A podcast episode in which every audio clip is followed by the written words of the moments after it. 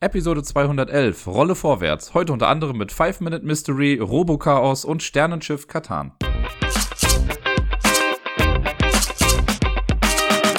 Hallöchen zusammen, hier ist der Dirk mit der neuesten Episode vom Ablagestapel. Eine kleine Warnung vorweg. Nein, es hat nichts mit der Länge der Episode zu tun. Das klappt ja eh nie, wenn ich da irgendwas prognostiziere. Dieses Mal ist es eine Warnung bezüglich äh, eventueller aufkommender sprachlichen Defizite oder seltsam klingender Stimmen meinerseits. Denn der Heuschnupfen hat begonnen, so langsam. Seit diesem Wochenende habe ich damit ein bisschen zu kämpfen. Und sollte es sich jetzt im Laufe dieser Episode so anhören, als würde meine Nase laufen, dann ist das wahrscheinlich, weil meine Nase läuft. Und äh, ja, da hatte ich, wie gesagt, am Wochenende schon ein bisschen was mit zu tun. Und ich habe auch irgendwie so ständig leicht wabernde Kopfschmerzen. Heute sind sie noch mal ein bisschen stärker, aber da ist auch ein bisschen Schlafmangel mit verbunden.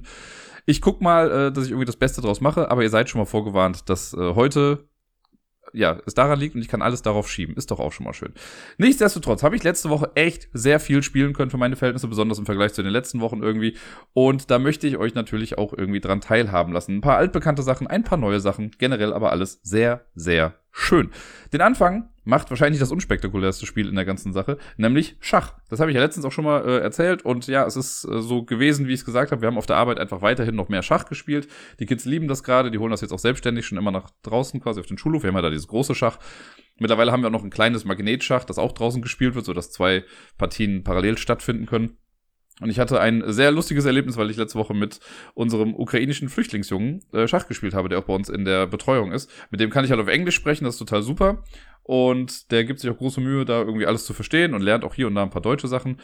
Ähm, ist auf jeden Fall sehr einfach, was die Verständigung angeht. Es wäre, glaube ich, nochmal ein bisschen schwieriger, natürlich nicht unmöglich, aber schwieriger, wenn er jetzt kein Englisch sprechen würde, aber das ist auf jeden Fall eine gute Grundlage. Und ja, der spielt auch ganz gerne Schach, ist quasi auch jeden Tag mit dabei. Und wir haben es dann auch endlich geschafft, am, ich weiß nicht mehr welcher Tag es jetzt genau war, Dienstag oder Mittwoch, glaube ich, dann mal gegeneinander zu spielen. Da war er sehr happy, kam dann raus und dann haben wir euphorisch alles aufgebaut. Und dann habe ich in vier Zügen gewonnen. Und das hat er nicht ganz verstanden. Der kannte diesen, äh, ich sag mal in Anführungszeichen, Trick. Also es gibt ja diese Standard-Zugreihenfolge, wenn man das schnell machen möchte. Das hat auch irgendeinen Namen, der fällt mir gerade nicht mehr ein. Aber er äh, kannte das nicht und war total perplex, dass ich jetzt so schnell schon gewonnen hatte. Und dann äh, habe ich ihm einmal erklärt, wie das zustande kommt und worauf er achten müsste oder woran man das erkennen kann, dass sowas irgendwie passiert. Und lustigerweise hat dann direkt danach ein anderer Junge gegen ihn Schach gespielt. Und der andere Junge hat weiß gespielt, also durfte anfangen.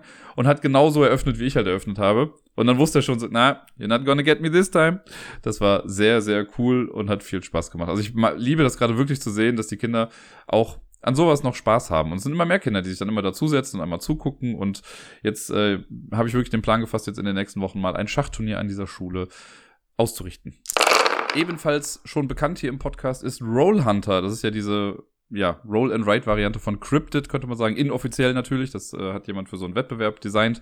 Aber es ist im Prinzip Cryptid, nur halt als Roll and Write. Da habe ich jetzt schon öfter mal was zu gesagt. Ich hatte einfach letzte Woche Lust, einmal noch so einen Fall irgendwie zu machen. Das sind ja, insgesamt gab es davon zehn Blätter. Ich habe es, glaube ich, vier oder so gemacht. Kann auch sein, dass das jetzt mein fünftes war. Und hier hat auf jeden Fall auch alles wieder funktioniert. Ich hatte das ja mal bei einem der letzten Fälle, dass ich dann einen so ein Puzzle hatte, wo es mehrere Lösungsmöglichkeiten gab. Hier gab es jetzt definitiv nur noch eine. Ich habe auch meine neue Höchstpunktzahl geschafft. Ich glaube, es war irgendwie 94 oder 97 Punkte, was relativ gut ist, würde ich mal behaupten. Und das, obwohl ich schlecht gewürfelt hatte. Das war auch noch irgendwie hatte ich ja immer so als Manko irgendwie im Kopf, dass wenn man immer nur eine Eins würfelt, dann kommst du halt nicht sonderlich weit und kannst nicht so viel Boden gut machen, um verschiedene Felder irgendwie abzusuchen. Aber ich habe, glaube ich, keine Ahnung, von den zehn Würfen, die ich gebraucht habe oder so, oder vielleicht waren es auch ein bisschen mehr, habe ich auf jeden Fall vier oder fünfmal eine Eins gewürfelt, konnte also wirklich nur so ganz langsam voranrobben. Aber es hat gereicht, um das Puzzle dann letztendlich doch noch lösen zu können. Das macht mir wirklich Spaß und ich müsste mal wieder nachgucken, ob das vielleicht schon irgendwie weiter ist in der Entwicklung oder vielleicht wurde es ja auch schon aufgekauft, man weiß es nicht. Manchmal passieren ja so lustige Dinge in unserer netten kleinen Bubble. Für die Arbeit habe ich mir letzte Woche zwei Spiele gekauft und habe die auch jeweils einmal solo ausprobiert und dann später am Wochenende aber auch noch im äh, Zwei-Personen-Modus quasi gespielt. Deswegen kann ich zu beiden Sachen so ein bisschen was sagen. Eins davon ist Five Minute Mystery. Ich bin ja schon großer Freund gewesen von Five Minute Dungeon. Das habe ich in der Grundschule mit den Kids super oft gespielt und die fanden das herrlich chaotisch und cool. Und wenn man das richtig, ich sag mal, moderiert, dann ist das auch einfach ein Spaß für alle, die drum zugucken. Und jetzt, genau, gab es dann Five Minute Mystery. Das war mal ein Kickstarter. Ich habe das auch gesehen ich mag ja Deduktionsspiele und ich fand die Idee eigentlich ganz cool, dass das so ein 5-Minuten-Deduktionsspiel ist und auch so ein bisschen hektisch dann ist. Aber irgendwas hat mich davon abgehalten, damals dann mitzumachen. Und dann habe ich aber auch gesehen, okay, es kommt jetzt sowieso dann in äh, unsere normalen Läden. Deswegen war das jetzt nicht ganz so schlimm, dass ich da irgendwie großartig was verpasst habe. Und ich hatte auch schon mal ein kurzes Video dazu gesehen und wusste in etwa, worauf ich mich da einlasse, wenn ich das hole. Hatte aber trotzdem die Idee, selbst wenn es jetzt für mich nicht anspruchsvoll genug ist, reicht's bestimmt für die Arbeit, ne? weil da hat man eh wenig Zeit und Spiele, die schon fünf Minuten im Titel haben, sind schon mal per se ganz gut, weil, also alleine so ein Schachspiel kann manchmal schon zu lange dauern für die Arbeit und sowas wie, ich sage weil die Kinder das gerne spielen, ne? Monopoly dauert halt ja auch super lange. Deswegen ist sowas Kurzes, wo man mehrere Runden dann spielen kann, einfach ganz cool. Das hier ist auch noch kooperativ, also auch echt nett. Und ja, Five Minute Mystery hat eigentlich nichts mehr mit Five Minute Dungeon zu tun, außer dem Titel. Wir machen zwar auch was auf Zeit begrenzt, also wir müssen etwas in einer bestimmten Zeit schaffen. Aber das war's dann quasi auch schon mit den Gemeinsamkeiten. Hier ist es wie folgt. Wir versuchen einen Fall zu lösen. Es gibt ein paar Karten, die auch nach Schwierigkeit sortiert sind und da sucht man sich zu Beginn eine raus. Es gibt grün, gelb und rot. Für die Schwierigkeit eben grün ist am einfachsten, rot ist am schwierigsten. Auf der Rückseite der Regeln wird auch noch irgendwie darauf verwiesen, dass man auch so eine Art Mini-Kampagne spielen kann, dass man dann sagt, okay, wenn du einen mittleren Durchgang machen willst, dann löst du halt zwei grüne, zwei gelbe und einen roten Fall und guckst halt, ob du die dann alle schaffst in der Zeit oder sammelst Punkte oder wie auch immer. Man kann aber auch einfach eine Partie spielen und gut ist. Und wenn man dann noch Bock hat, macht man noch eine. Ich habe solo den Anfängerfall irgendwie gemacht. Den haben wir dann auch zu zweit nochmal äh, gespielt am Wochenende. Und dann haben wir im Zweier-Modus haben wir einfach insgesamt drei Fälle gespielt. Also einen grünen, einen gelben, einen roten, um mal von allen einen gemacht zu haben. Das Spielprinzip ist denkbar einfach. Es gibt zu Beginn einen Cryptex. Das ist mega cool, voll Eyecatcher auf jeden Fall. Das ist so ein großes Ding, wo man so äh, Räder dran hat, die man drehen kann. Fünf verschiedene Räder gibt es mit verschiedenen Symbolen. Da muss man immer so Codes drauf einstellen. Eigentlich total unnütz das Ganze und braucht es nicht. Also highly overproduced, sieht aber geil aus und fügt, also ist auf jeden Fall Teil der Atmosphäre des Spiels. Das bekommt eine Person erstmal am Tisch. Dann gibt es Szenenkarten. Da sind ähm, verschiedene Orte in einem Museum drauf. Das Ganze spielt quasi in einem Museum und wir müssen da ein Mysterium lösen oder einen, äh, einen Täter oder eine Täterin finden. Und genau, davon gibt es zehn Karten. Ich weiß gerade nicht, wie viele es sind. Davon doppeln sich aber auch manche Szenen. Das Ding ist aber, auf diesen Karten sind immer fünf Symbole versteckt. Das sind Symbole, die man auch auf dem Cryptex findet. Immer eins von jedem Ring. Also es gibt zum Beispiel, die grünen Symbole sind immer Dreiecke in verschiedenen Variationen und eins davon befindet sich auf jeden Fall auf jeder Karte, aber man muss halt rausfinden, welches. Die sind manchmal sehr offensichtlich versteckt, manchmal aber auch ganz gut im Hintergrund irgendwie so eingearbeitet, dass es gar nicht so offensichtlich ist, wo das denn jetzt gerade ist. Davon gibt es halt ein paar, die legt man erstmal hin, da müssen alle irgendwie Zugriff drauf haben. Dann gibt es ein Deck aus 28 Karten, glaube ich. Das sind die ÜbeltäterInnen. Die werden gemischt und unter allen Mitspielenden verteilt, gleichermaßen, sodass alle welche auf der Hand haben. Äh, und die gleiche Anzahl, also 28, gibt's auch als ÜbeltäterInnen Plättchen. Die werden auch einmal gemischt und zur Seite gelegt. Und je nach Fall muss man davon dann eins oder zwei oder drei auch manchmal in die Mitte legen. Das sind dann die Culprits, die man versucht zu äh, finden oder ausfindig zu machen. Liegt also im Standardfall hat man irgendwie neun Minuten Zeit. Ich weiß, es ist ein bisschen absurd, wenn das Spiel Five Minute Mystery heißt, aber es ist quasi so der Tutorial-Fall. Legt man ein, äh, so ein Plättchen in die Mitte und man muss einfach nur rausfinden, wer ist das. Man hat neun Minuten Zeit dafür. Das letzte Material, was es dann noch gibt, sind die Hinweisplättchen. Es gibt vier Hinweisarten, die eine verschiedene Rückseite und Farbe haben und die werden untereinander gemischt. Von jeder Hinweisart gibt es vier Stück, also insgesamt sind es 16. Und äh, die legt man dann erstmal bereit. Da sind so Fragezeichen auf der Seite, auf der Rückseite drauf. Wenn das Spiel dann beginnt, dann startet man den Timer und dann geht's quasi los. Alle gucken auf die Szenenkarte, beziehungsweise wird die oberste Szenenkarte, wenn man beginnt, erstmal noch nach hinten geschoben, damit man keinen unfairen Vorteil hatte und sich das schon vorher angucken konnte. Dann sieht man also die neue Szene und alle gucken drauf und versuchen, diese fünf Symbole zu finden, die man dann auf dem Cryptex einstellen muss. Ne, das heißt, wir gucken da, sehen so, ach, guck mal, da ist der Kreis, stellst du den Kreis ein, der diese Ausbuchtungen dabei hat. Dann, oh, guck mal, hier ist der Stern mit dem Kreis drum, ah, okay, dann machst du den Stern. Wenn alle Sachen eingestellt sind auf dem Cryptex, also alle Symbole, die man gefunden hat, oben auf dem Cryptex zu sehen sind, dann nimmt man die Szenenkarte und dreht sie rum. Auf der Rückseite steht dann drauf, welche Symbole auf der Karte zu finden waren. Und das vergleicht man einmal mit dem Cryptex, um zu sehen, ah, guck mal, wir haben wirklich alle gefunden. Wenn das stimmt, dann kriegt man einen Hinweis. Wenn es nicht stimmt, legt man die Szenenkarte einfach weg und man macht mit einer neuen weiter. Also man hat quasi ein bisschen Zeit verschwendet. Wenn es aber stimmt, kriegt man einen Hinweis. Es gibt diese vier verschiedenen Hinweisarten. Es gibt auch so eine Übersichtskarte, wo dann drauf steht, wo was in welchem Hinweis irgendwie zu finden ist. Und man sucht sich einfach eins aus, dreht es rum und dann steht da zum Beispiel Handschuhe. So, und jeder Hinweis hat an der Seite einen Farbcode drauf, also eine ja, wie soll ich sagen, so mehrere Farbfelder in verschiedenen Rottönen zum Beispiel mal, wenn das jetzt die roten Hinweise sind. Und das äh, Plättchen mit ÜbeltäterIn hat quasi auch an den Seiten jeweils einen so einen Farbcode. Und jetzt nimmt man das Handschuhplättchen und packt es quasi an die Rückseite von dem äh, Plättchen, das wir versuchen rauszufinden, was es ist. Und wenn der Farbcode übereinstimmt, dann hat die Person, oder das Tier sollte man sagen, weil das sind alles äh, Tiere, die halt ein bisschen personifiziert wurden. Das hat irgendeinen Namen, anthropomorphisch was, glaube ich. Ähm, die werden, ähm, was habe ich jetzt gesagt? Genau, dann weiß man, das Tier hat Handschuhe angezogen. Wenn der Code nicht stimmt, weiß man, das Tier hat keine Handschuhe angezogen. wenn das dann klar ist, also wenn man den Hinweis ausgewertet hat, dann guckt jeder durch seine Karten durch von den ÜbeltäterInnen, die man hat und schmeißt halt alle raus. Wir sagen jetzt einfach mal, dass das Viech hat Handschuhe, dann schmeißt man alle raus, die keine Handschuhe anhaben. Das alle kommen raus dann hat man weniger Karten auf der Hand. Und dann macht man weiter mit der nächsten Szene. Dann guckt man wieder einen Hinweis, packt den wieder da dran. Wenn ich jetzt schon weiß, okay, Handschuhe haben wir schon, das heißt, für die Seite brauchen wir keinen Hinweis mehr, dann kann man sich halt einen anderen irgendwie angucken. Und das versucht man so lange zu machen, bis man halt alle vier Hinweise hat. Oder wenn alles andere ausgeschlossen ist, geht's natürlich auch. Also ich hatte es in meinem Solo-Fall, als ich den gemacht habe, so, dass ich ähm, drei Hinweise, also ich sag mal, die drei grünen Hinweise habe ich mir jeweils angeguckt und die waren es alle nicht. Ja, da muss ich halt den letzten Hinweis auch nicht mehr machen, weil ich weiß ja dann, dass es der ist. Also den muss man dann nicht noch fest einloggen. Hauptsache ist, man hat am Ende die richtige Person dann äh, rausgefunden. Und das macht man halt, bis man alle vier Hinweise hat. Wenn das dann gegeben ist, dann hat man im besten Fall, wenn man nichts falsch gemacht hat, nur noch eine Karte unter allen Mitspielenden, die halt Übeltäterin sein kann. Und dann stoppt man die Zeit, deckt das Plättchen mit äh, der Übeltäterin oder dem Übeltäter auf. Und wenn das Plättchen mit der Karte übereinstimmt, dann hat man den Fall gelöst. Relativ simpel. Vom Spielprinzip wirklich nichts Großartiges und wäre das ein Spiel, was nicht mit Echtzeit hantieren würde, wäre das mega langweilig. Sage ich ganz ehrlich. Weil man wirklich nur auf eine Karte guckt, ist ja, okay, da ist ein Symbol, da ist ein Symbol, da ist ein Symbol, da ist ein Symbol. Wenn man das gefunden hat, jo, stellt man das ein. Wenn es stimmt, kriegst du einen Hinweis. Da ist nicht viel Deduktion wirklich hinter. Es ist halt einfach nur so ein Ausschlussprinzip. Im Prinzip ist das Ganze wie, wer bin ich auf Speed? Weil bei wer bin ich fragst du ja auch, hat, hat meine Person einen Bart, hat sie eine Brille und dann äh, sortierst du ja Leute aus, die dann irgendwie nicht mehr dazugehören. Hier machst du exakt das gleiche. Es gibt halt ne, vier verschiedene Hinweisarten und da holst du nach und nach dann die Leute irgendwie raus bis du nur noch einen übrig hast. Nichts anderes ist das Ganze. Was das Ganze halt spaßig macht, ist wirklich der Echtzeitfaktor. Und die ganzen Szenarien unterscheiden sich so ein kleines bisschen. Also es ist schon sinnvoll, dass der erste Fall mit neun Minuten anfängt. Ich habe, als ich Solo gespielt habe, hatte ich noch nicht viel Zeit übrig. Ich glaube, da war ich dann bei äh, hatte ich noch 30 Sekunden irgendwie auf der Uhr, aber ich habe mir jetzt auch nicht großartig super viel Druck gemacht, irgendwie, weil ich schon dachte, okay, neun Minuten reicht. Als wir es zu zweit gespielt haben, hatten wir am Ende noch dreieinhalb Minuten oder so auf der Uhr, also war jetzt auch nicht super lange es kann ja auch sein, dass du super viel Glück hast. Angenommen, du machst vier Szenenkarten durch und bei jeder Szenenkarte, jedes Mal, wenn du sie richtig löst, kriegst du sofort den Hinweis, der passt. Das heißt, du hast nach viermal eine Karte durchgucken, hast du die vier passenden Hinweise und weißt sofort, welches Tier das ist. Andersrum kann es natürlich auch frustrierend sein, dass du jeden Hinweis mindestens dreimal machen musst, wenn das immer die letzte, das letzte Plättchen da drin ist. Das ist eine reine Glückssache und man muss halt einfach schnell agieren. Und wir hatten es auch einmal, glaube ich, so, dass wir ein Symbol falsch eingestellt hatten. Das war dann aber auch einfach der Hektik geschuldet. Und ebenfalls äh, cool sind halt diese Szenario-Karten, weil die immer anders sind. Die grünen sind noch wirklich sehr verzeihend. Da ist halt das eine mit, du hast neun Minuten Zeit, um einen Übeltäter oder eine Übeltäterin zu fangen.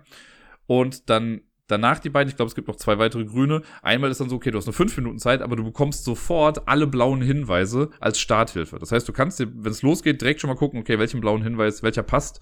Und dann sortiert man da schon mal die Leute irgendwie aus.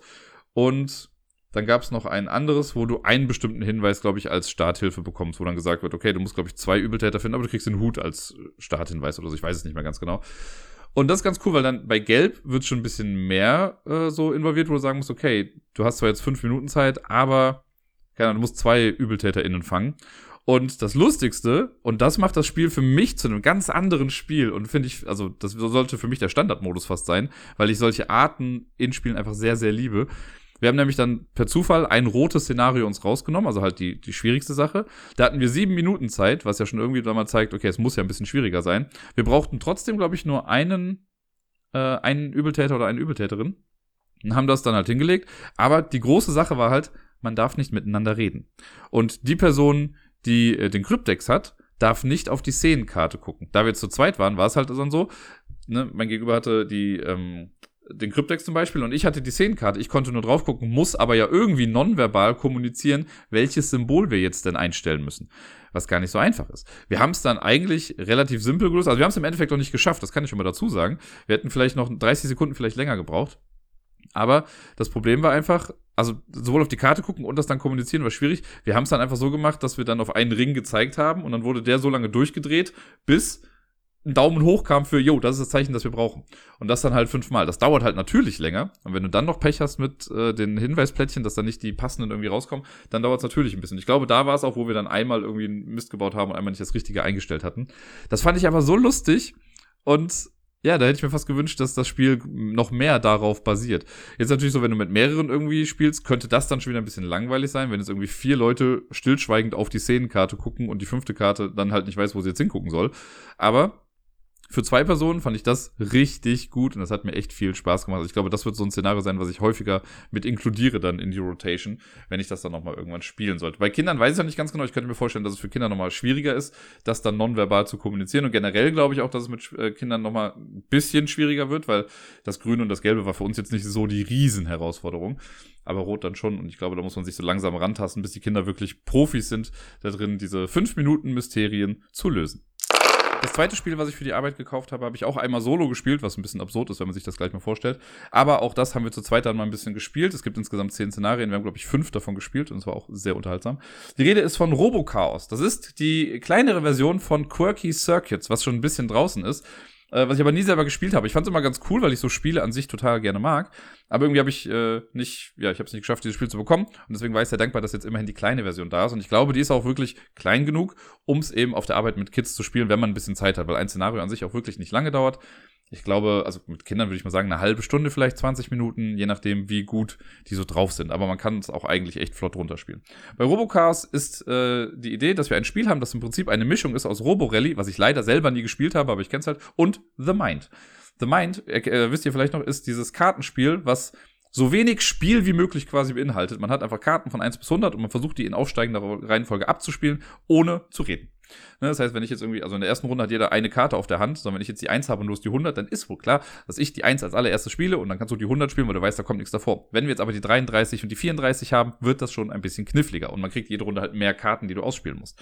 Klappt erstaunlich gut, ist fast schon erschreckend, wie gut das manchmal funktioniert, aber ist halt wirklich wenig Spiel, das ist mehr so das Zwischenmenschliche dazwischen, was irgendwie ganz geil ist.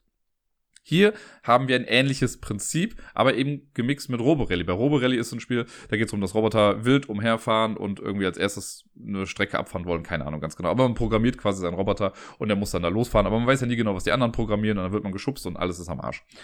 Hier spielen wir kooperativ und versuchen einen Roboter, das ist entweder äh, Gizmo, ein kleiner Hausstaub, äh, Hausstaubroboter, mh, Hausstaubsaugroboter mit einer Katze drauf, äh, zu kontrollieren oder einen, was ist der andere, ein Pinguin. Ja, Punkt. Hat ein Snowboard, aber auch irgendwas anderes. Ganz genau habe ich den Sinn dieses Roboters nicht verstanden, aber egal. Ist ein Pinguin. Ähm, je nach Szenario hat man einen bestimmt, also man kann sich nicht aussuchen, wen man nimmt, sondern im ersten Level hast du zum Beispiel immer die Katze. Man hat so ein Szenario-Ringbuch, das setzt sich ja mittlerweile immer mehr durch, das finde ich ganz cool. Das heißt, du hast das Buch, schlägst das auf. Auf der ersten Seite hast du rechts das Szenario, auf dem du spielst, und links nochmal in Piktogramm quasi erklärt, was wichtig ist für dieses Szenario. Dann setzt man die Katze aufs Startfeld, das ist auch wichtig, dass sie in die richtige Richtung zeigt. Und bei der Katze ist es dann meistens so, die muss kleine Wollhäschen einsammeln. Und what the fuck, by the way. Auf Englisch finde ich ja noch okay, da heißen die ganzen Dust Bunnies. Aber auf Deutsch sagt man doch nicht Wollhäschen, man sagt doch Wollmäuse, oder? Oder vertue ich mich da jetzt gerade? Naja, für mich sind es auf jeden Fall Wollmäuse, aber im Spiel sind es Wollhäschen. Da gibt es so kleine Plättchen, die werden dann auf die Felder gelegt, die quasi dafür äh, vorhergesehen sind. Und da muss man versuchen, zum Beispiel im ersten Szenario geht es darum, man muss einfach versuchen, dass die Katze alle Wollhäschen, und ja, es kribbelt immer noch in meinen Zehennägeln, wenn ich das sage, ähm, die einzusammeln, also drüber zu fahren und wegzusaugen quasi, und wieder zum Startplatz zurückzukommen. Um das Ganze zu machen, kriegen wir Karten auf die Hand. Es gibt gar nicht mal so viele Karten, ich glaube, es sind 15 oder so, vielleicht auch mehr, ich weiß gar nicht ganz genau, sagen wir mal 15 normale Programmierkarten für die Katze und auch für den Pinguin später. Die werden gemischt, jeder bekommt fünf Karten auf die Hand, wenn man jetzt zu zweit spielt, so wie wir das gemacht haben und dann geht's los. Dann äh, fängt man quasi einfach an. Eine Person beginnt dann und spielt eine Karte verdeckt quasi in die Programmierreihe und alle weiteren Karten müssen rechts davon angelegt werden. Man darf aber halt nicht drüber reden. Das heißt, während man programmiert, legt man einfach Karten hin und hofft darauf, dass die anderen passende Karten legen. Das wäre jetzt natürlich mega chaotisch, wenn man gar nicht sehen, also gar keine Anhaltspunkte hätte, weil was weiß ich jetzt, ne? Es gibt halt so Karten wie, du kannst ein Feld nach vorne fahren, zwei Felder oder drei Felder nach vorne, du kannst dich nach links drehen, du kannst dich nach rechts drehen, du kannst 180 Grad Wende machen oder ein Feld zurückfahren. So, keine Ahnung, was du jetzt legen würdest, ne? Wenn ich jetzt denke, okay, du drehst dich nach links und du fährst aber drei nach vorne, ist eh alles im Eimer. Deswegen gibt es einen kleinen Hinweis auf der Rückseite der Karte. Alle Karten, die nach vorne oder nach hinten fahren, also einfach wirklich die Bewegung machen, die sind mit dem gleichen Symbol gekennzeichnet. Das ist einfach so ein Pfeil, der nach oben zeigt, glaube ich dann, oder nach hinten. Und alle Drehkarten haben das gleiche Symbol drauf. Das heißt, ich kann immerhin schon erkennen, wenn du eine Karte spielst als erstes, dann weiß ich, okay, drehst du dich nur oder fährst du schon in eine Richtung? Was genau aber darunter ist, weiß ich nicht genau. Man kann noch so ein bisschen Anhaltspunkte haben, denn die Karten sind halt äh, in verschiedener Häufigkeit drin. Also es gibt zum Beispiel, kann ich sag mal, fünfmal den Schritt nach vorne und zweimal den Schritt zurück. Es gibt dreimal nach rechts drehen, aber nur einmal nach links drehen. So, wenn ich jetzt auf meine Handkarten gucke und ich sehe, okay, ich habe jetzt einmal das nach links drehen und zweimal nach rechts drehen und du drehst, äh, legst eine Drehenkarte und nach rechts drehen bringt vielleicht gar nichts in dem Szenario, dann ist wahrscheinlich klar, dass du eine 180-Grad-Wende oder sowas gespielt hast. Das heißt, da gibt es so ein kleines bisschen Deduktion, das man walten lassen kann. Aber man darf halt nicht drüber reden. Das heißt, wenn du eine Karte gespielt hast, ich gucke mir das gerade an und überlege gerade, ah, du hast jetzt vielleicht das gemacht, dann könnte ich ja diese Karte spielen und dann hast du vielleicht schon zwei weitere Karten gelegt und ich muss wieder von vorne anfangen. Weil es ist, gibt keine Zugreihenfolge. Jeder spielt einfach, wann er denkt, er kann jetzt was spielen. Und klar, wenn ich jetzt denke, ja, ich habe ja die passenden Karten hier, um also fünf Befehle auszuführen und ich spiele eins, zwei, drei und du denkst dir dann aber auch, warte, meine Karte passt bestimmt jetzt total gut rein, spielst du damit rein, dann wird es schon wieder schwieriger. Jetzt könnte man natürlich auch sagen, ja, okay, dann spielt einfach eine Person alle Karten runter, so passend wie es geht. Aha, aber das Ding ist, fünf Karten hat man nur, wenn man mit zwei Personen spielt. Ansonsten, wenn man zu dritt oder zu viert spielt, hat man, glaube ich, nur vier oder drei Karten auf der Hand. Direkt also ein bisschen weniger. Und es müssen mindestens immer fünf Karten in diese Reihe gespielt werden. Und da war noch irgendeine Regel, die ich jetzt gerade irgendwie vergessen habe. Na, auf jeden Fall müssen immer fünf Karten sein. Ach so, genau. Und jede Person muss mindestens eine Karte reinspielen. Das ist nämlich das Ding. Es kann nämlich nicht sein, dass eine Person einfach alles spielt und die andere lehnt sich zurück und legt die Füße hoch. Nee, jeder muss mindestens eine Karte spielen. Wenn das dann geschehen ist, wenn man da mindestens fünf Karten hat, wenn man ganz zuversichtlich ist, das hatten wir einmal, da haben wir dann alle zehn Karten gespielt und es hat wunderbar funktioniert, ähm, dann werden die Karten nach und nach aufgedeckt und man führt die Befehle aus. Und dann fährt man mit der Katze da quasi durch diese kleine Wohnung und saugt alles ein. Aber dann kann es natürlich sein, dass äh, ich dann dachte, okay, du fährst drei nach vorne, bist aber nur eins nach vorne gefahren. Das heißt, wenn ich mich nach links drehe, gucken wir auf einmal eine Wand an und nicht irgendwie die Lücke, wo wir gerade durchfahren können.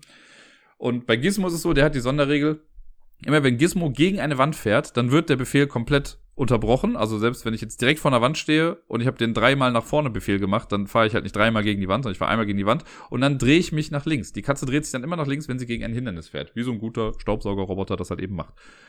Und dann macht man da halt mit dem nächsten Befehl dann weiter. Beim Pinguin ist es ein bisschen anders. Der hat jetzt keine Wollhäschen, die er irgendwie einsammeln muss. Der muss immer so Flaggen abfahren. So ein Snowboard-Ding ist das. Und da gibt es ein paar Regeln mit Hügeln, wie er dann irgendwie schlittert und sonst was. Der hat so leicht andere Bewegungsmuster, aber jetzt auch nicht kompliziert. Ähm, und der hat das nicht, der hat wirklich diese Schlitternregel. Immer wenn er irgendwie einen Hügel runterfährt, dann fährt er so lange in die Richtung, bis er halt an ein Hindernis kommt und bleibt da dann stehen.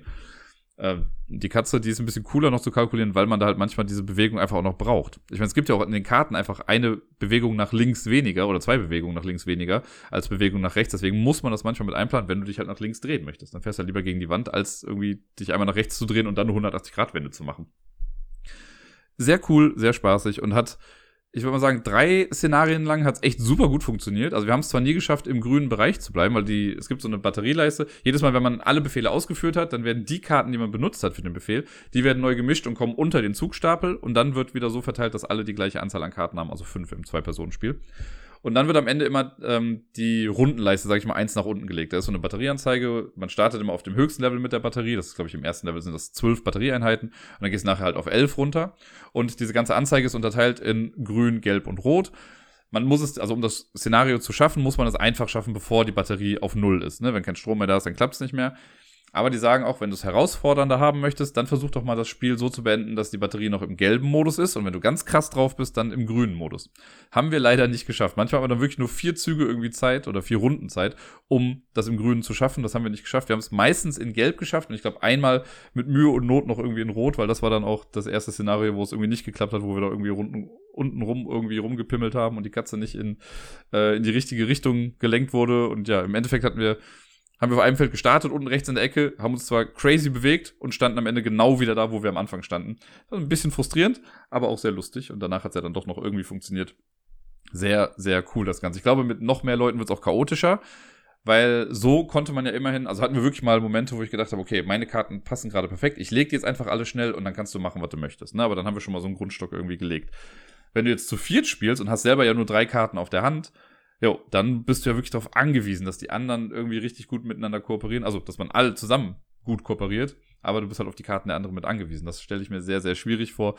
Aber auch lustiger. So ist es halt ein bisschen planbarer zu zweit gewesen. Jetzt habe ich ja eben gesagt, es gibt auch einen Solo-Modus. Der klingt natürlich erstmal absurd, weil The Mind kann man ja auch nicht alleine spielen. Also könnte man schon, aber es wäre ein bisschen witzlos.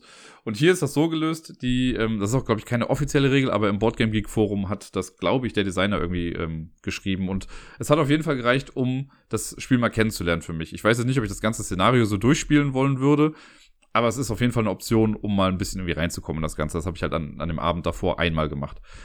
Im Solo-Modus macht man so, man äh, teilt trotzdem zwei Hände aus quasi. Also ich bekomme meine fünf Karten auf die Hand und sehe die auch. Und die andere Hand, das ist dann die Dummy-Player-Hand, die teilt man verdeckt aus. Und man legt einfach fünf Karten, sag ich mal, flach auf den Tisch. Und wenn ich jetzt Karten spiele, muss ich immer noch vom Dummy-Player mindestens eine Karte verdeckt dann spielen. Meine Karten kann ich ja dann theoretisch einfach offen hinlegen.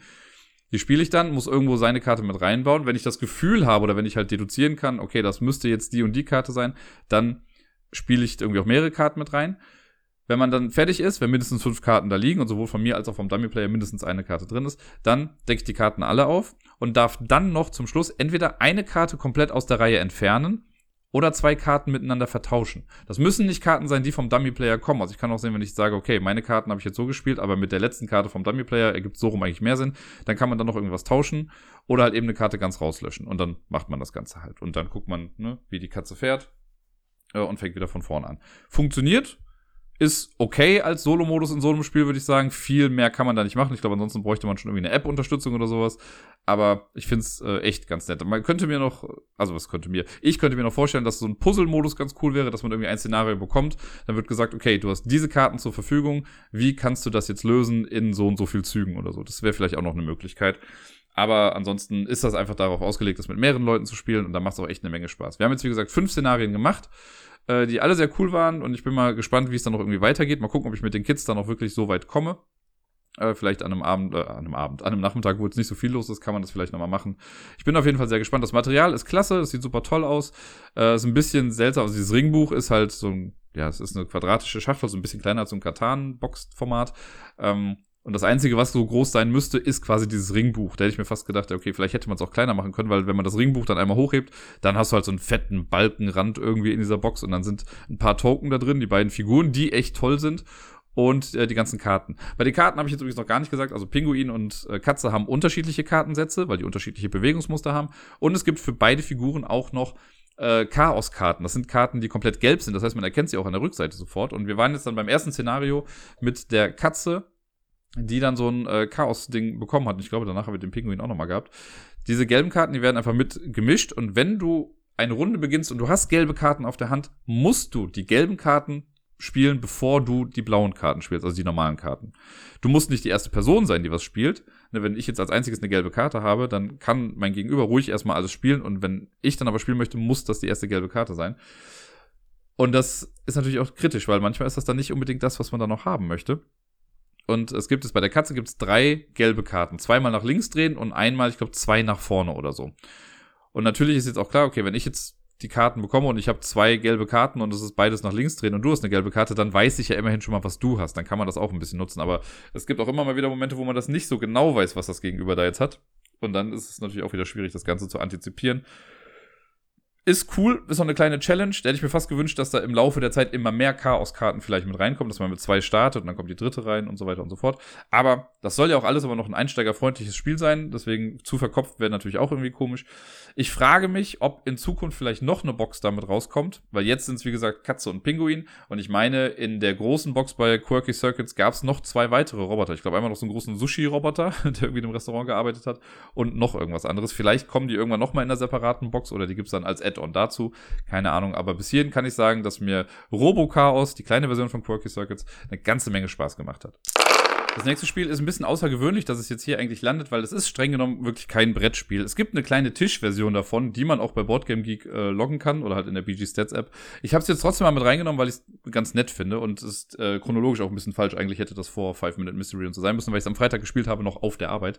Die Rede ist von Mölki. Mölki ist ein kleines Outdoor-Spiel, das so in die Richtung geht wie hier Wikinger-Schach, also Kupp, was man ja kennt, ne? wo man diesen König in der Mitte hat und diese kleinen Klötze und die muss man umwerfen und so weiter und so fort. Und Mölki habe ich durch meine Schwester Schwester irgendwann mal gelernt. Die hat sich das, glaube ich, auch gekauft. Ich meine, sie hat das bei sich zu Hause auch. Und wir haben das auch auf der Arbeit. Und das äh, vergammelte quasi im Schrank irgendwie. Und ich dachte mir, nee, komm, wir holen das jetzt mal raus. Und es war schönes Wetter am Freitag. Deswegen habe ich das dann mit zwei Jungs gespielt. Und äh, wir hatten eine ganze Menge Spaß. Und Mölki ist echt ganz cool. Deswegen möchte ich einmal kurz vorstellen.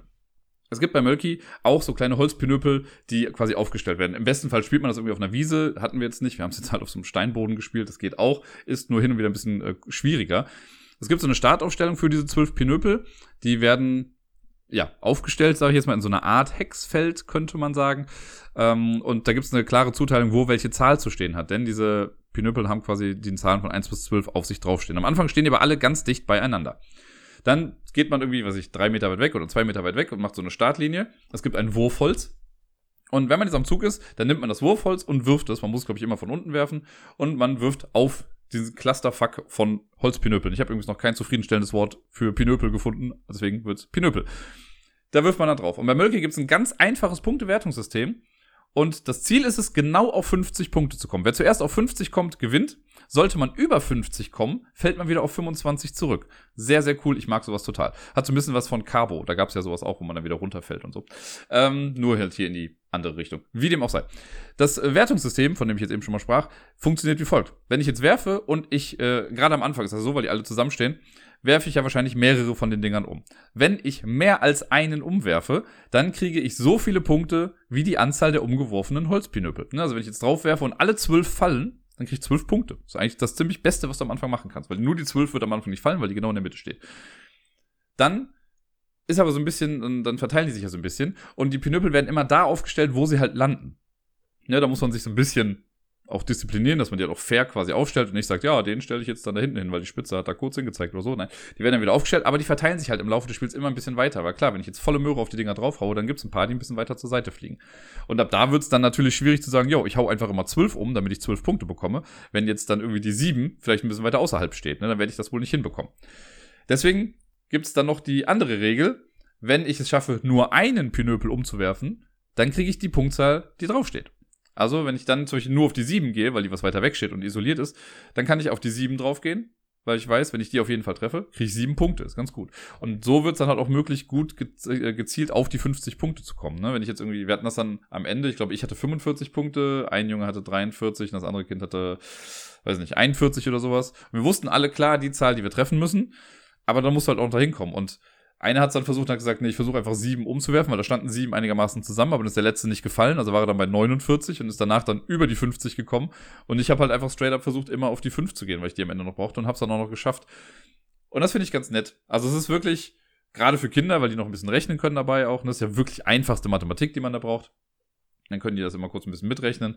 Und äh, ja, so ein bisschen motorische Skills. Es ist nicht viel. Man muss wirklich kein Pro-Athlete sein, um das zu können. Aber es macht eine ganze Menge Spaß. Ich finde das super cool. Mir gefällt es fast ein bisschen besser als äh, Wikinger-Schach. Oder also ich nenne es immer noch Wikinger-Schach, aber ja, wir wissen, es ist Kupp. Ähm, einfach weil es naja, keine Ahnung, da spielen nicht zwei Leute so gegeneinander, sondern man muss immer mit der Auslage zurechtkommen, die die Person davor quasi hinterlassen hat. Und das finde ich ganz nett. Deswegen wollte ich das ja mal kurz erwähnen. Mölky, wie gesagt, es gibt auch ein Tisch-Mölky, was man halt zu Hause dann nochmal spielen kann. Aber die große Version draußen für den Rasen ist auch echt schon ganz cool. Der Zeitstrahl hat sich normalisiert und wir sind wieder in der normalen chronologischen Abfolge angekommen bei Samstag. Ich habe ja eben schon mal durchscheinen lassen, dass ich ja Besuch hatte am Wochenende und zwar von der lieben Sarai. Ihr erinnert euch vielleicht, das ist die äh, junge liebe Dame, die mir damals vor vier Monaten Gloomhaven Jaws of the Lion geschenkt und geschickt hatte, weil ich diese Bildungslücke ja nicht haben durfte. Und ja, dadurch und seitdem äh, sind wir quasi immer mehr in Kontakt gewesen und sie ist mittlerweile eine sehr wichtige Person für mich. Und äh, die war jetzt am Wochenende da und wir haben sehr, sehr viel gespielt und das war halt sehr toll. Wir haben ja unter anderem Five Minute Mystery und Robochaos zusammengespielt und ein weiteres Spiel und eigentlich das erste Spiel, das wir gespielt hatten an dem Wochenende, war Santorini. Santorini hatte ich ja letzte Woche erst noch in der Top Ten Liste bei den äh, zwei Personen abstrakten Spielen gedöns. Und da ist es relativ weit vorne gewesen. Ich meine, auf Platz drei war es. Ja, hab ich gerade nachgeguckt. Und wir haben zwei Partien gespielt und das war sehr cool. Ist auch unentschieden ausgegangen. Einmal habe ich gewonnen, einmal hat sie gewonnen. Also sehr fair. Die erste Partie, ähm, weil sie das Spiel noch nicht kannte, haben wir die erste Partie ohne die Götterkarten gespielt, um halt einmal alles kennenzulernen. Das konnte ich dann für mich entscheiden. Und danach haben wir dann eine Partie nochmal gespielt mit eben Götterkarten. Wir hatten Zeus und Hestia mit dabei. Und das ist ja so, dass die Götterkarten einem dann nochmal eine Unique Power geben, die äh, die andere Person halt nicht hat. Und manchmal ist das auch eine andere Siegbedingung, die man dann noch bekommt. Äh, macht das Ganze auf jeden Fall sehr, sehr vielfältig. Und das habe ich dann leider verloren. Aber es war auch ein sehr chaotisches Spiel, wie ich fand. Also einfach, weil wir beide eine Kraft, oder ich hatte auf jeden Fall eine Kraft, die viel schneller das Bauen ermöglicht hat. Weil mit Hestia, die hatte ich dann, da ist es so, jedes Mal, nachdem du gebaut hast, darfst du nochmal bauen. Es darf nur nicht auf dem Randfeld sein. Und Zeus, also Sarai hatte Zeus, da ist es dann so, dass du äh, anstelle des normalen Bauens auch unter dir selbst bauen kannst. Man darf sich damit aber nicht auf Level 3 heben. Das ist ja das Ding bei Santorini. Entweder, also man muss sich am Anfang mit einer seiner beiden Figuren äh, um ein Feld bewegen, in eine der acht angrenzenden äh, Ecken quasi. Oder Kanten, je nachdem, bevor ich hier wieder gleich den Deckel bekomme. Und wenn man dann auf dem neuen Feld steht, dann muss man da drumherum auf einem Feld dann was bauen. Und es gibt halt so Häuser mit einem Erdgeschoss, erste Etage und dann noch so ein Dach und darauf könnte noch eine Kuppel kommen. Und so baut man dann hoch. Man kann immer eine Etage auch nach oben gehen, wenn man sich bewegt, aber man kann alle Etagen runterfallen, wenn man möchte. Und wenn man es schafft, mit einer eigenen Figur auf eine dritte Etage draufzuziehen, dann hat man das Spiel gewonnen. Das kann man aber halt auch blocken, wenn man auf eine dritte Etage dann eine Kuppel draufsetzt, weil dann kann man da nicht mehr draufgehen. Das versucht man also irgendwie zu schaffen. Und normalerweise ist es halt so, ich bewege mich, man baut ein Feld, ich bewege mich, man baut ein Feld und so weiter. Es wird halt nach und nach gebaut. Bei mir sind aber halt immer mehr Felder äh, belegt worden und sie konnte bei sich auch immer höher bauen. Also war es irgendwie echt schwierig, das Ganze zu überblicken und am Ende, ja, habe ich die Übersicht quasi verloren und habe dann ein, eine Sache nicht mehr gesehen und da wurde ich in meine Schranken gewiesen. Nichtsdestotrotz hat sau viel Spaß gemacht und ich habe echt Bock, das nochmal weiter zu spielen jetzt die nächsten Male, weil mein letztes Spiel von Santorini ist schon echt wieder eine ganze Weile her. Ich weiß, ich habe das irgendwann mal, glaube ich, von Deni geschenkt bekommen zum Geburtstag und seitdem immer mal wieder gespielt irgendwo, aber halt nicht so regelmäßig. Und es ist wirklich, also abgesehen davon, dass das Spiel an sich auch gut ist, ist es auch einfach bildhübsch. Es ist so cool. Es ist so unnötig produziert, weil man auf diesen kleinen Hügel spielt. Also diese Insel ist halt auf so einem Hügel irgendwie drauf. Das ist saugut, unnötig, wie gesagt, aber es macht schon verdammt viel Spaß. Und ja, viel mehr kann ich zu Santorini eigentlich gar nicht sagen. Ich habe ja letzte Woche schon ein bisschen viel drüber erzählt. Das Spiel ist eins, ja, eins der besten Zwei-Personen-Spiele aller Zeiten und ich sage das nicht häufig. Deswegen Guckt euch Santorini an. Es gibt ja mittlerweile auch so ein Nachfolgespiel davon. Das heißt dann, glaube ich, einfach, ich glaube, Manhattan oder New York City oder so. Da steht dann drunter A Santorini Game. Also ist quasi genau das gleiche, hat aber hier und da noch kleine Feinheiten mit dabei. Da wir beide große Escape Room und Krimispiel-Fans sind, irgendwie haben wir am Abend ein äh, Hidden Games Spiel gespielt. Also quasi so ein Spiel, wo man äh, ganz viele Unterlagen zu einem Fall bekommt und man muss dann rausfinden, was es damit so auf sich hat. Das Ganze war von Hidden Games Tatort der Königsmord. Steht drauf, dass es ab 16 ist, deswegen, das war schon mal lustig. Und das Problem, in Anführungszeichen für uns, glaube ich, war, dass das Ganze ein Einsteigerfall war. Der Fall an sich, wenn ich den einfach nur mal so objektiv bewerte, ist das ein cooler, interessanter Fall.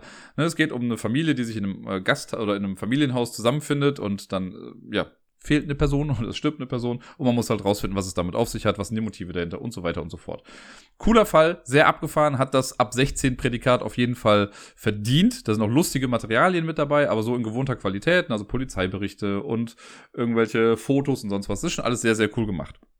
Das Einsteiger-Ding war halt ein Problem, weil man wird sehr krass an die Hand genommen. Bei, also ich habe davor von einem anderen Anbieter einen so einen Fall gemacht und da ist das halt wirklich ja so. Du, ich glaube hier der Adlerstein-Fall oder so hieß das. Da kriegst du einfach das ganze Material. Du hast einen Brief, wo dann drin steht, yo, helft mir, findet mal raus, was es damit auf sich hat und dann bist du halt auf dich allein gestellt. Dann suchst du alles zusammen und musst dann irgendwie die Lösung finden.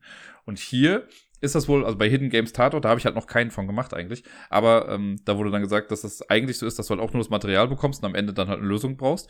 Und hier jetzt im Einsteigerfall, da ist das so ein bisschen zu vergleichen mit den Exit-Einsteigerfällen, weil das sehr gestreamlined ist. Also man fängt an und dann hat man ein so ein Schreiben von diesem Kommissar irgendwie, der sagt dann, ja, finden Sie als erstes mal raus, wer hat in welchem Zimmer geschlafen.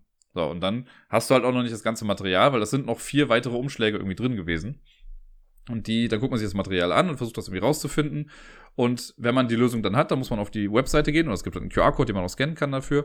Und dann gibt man die Lösung ein. Und wenn dann gesagt wird, äh, wenn es dann stimmt, dann kriegt man eine Sounddatei, wo dieser Kommissar nochmal mit einem spricht und sagt dann, jo, äh, übrigens, ich habe Ihnen ein Einschreiben zukommen lassen, öffnen Sie jetzt den gelben Umschlag. So, und dann machst du das auf und dann steht da wieder eine neue Frage drin. Also es gab dann irgendwie halt vier Fragen oder fünf Fragen, die man lösen musste, um dann den Fall letzten Endes lösen zu können oder halt ja, man konnte ihn eventuell auch schon vorher lösen, aber so ein paar Details hat man halt so nach und nach dann freigeschaltet bekommen.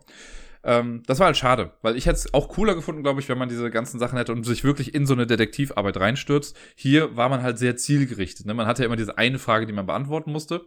So, und wenn wir jetzt also keine Ahnung, man kriegt am Anfang halt so viel Material, wussten aber, na gut, für dieses erste Rätsel, das man dann löst, braucht man gar nicht alles Material. Dann haben wir das halt erstmal so ein bisschen ad acta gelegt. Dann kriegst du wieder neue Sachen, dann gibt es eine neue Frage, das löst du dann.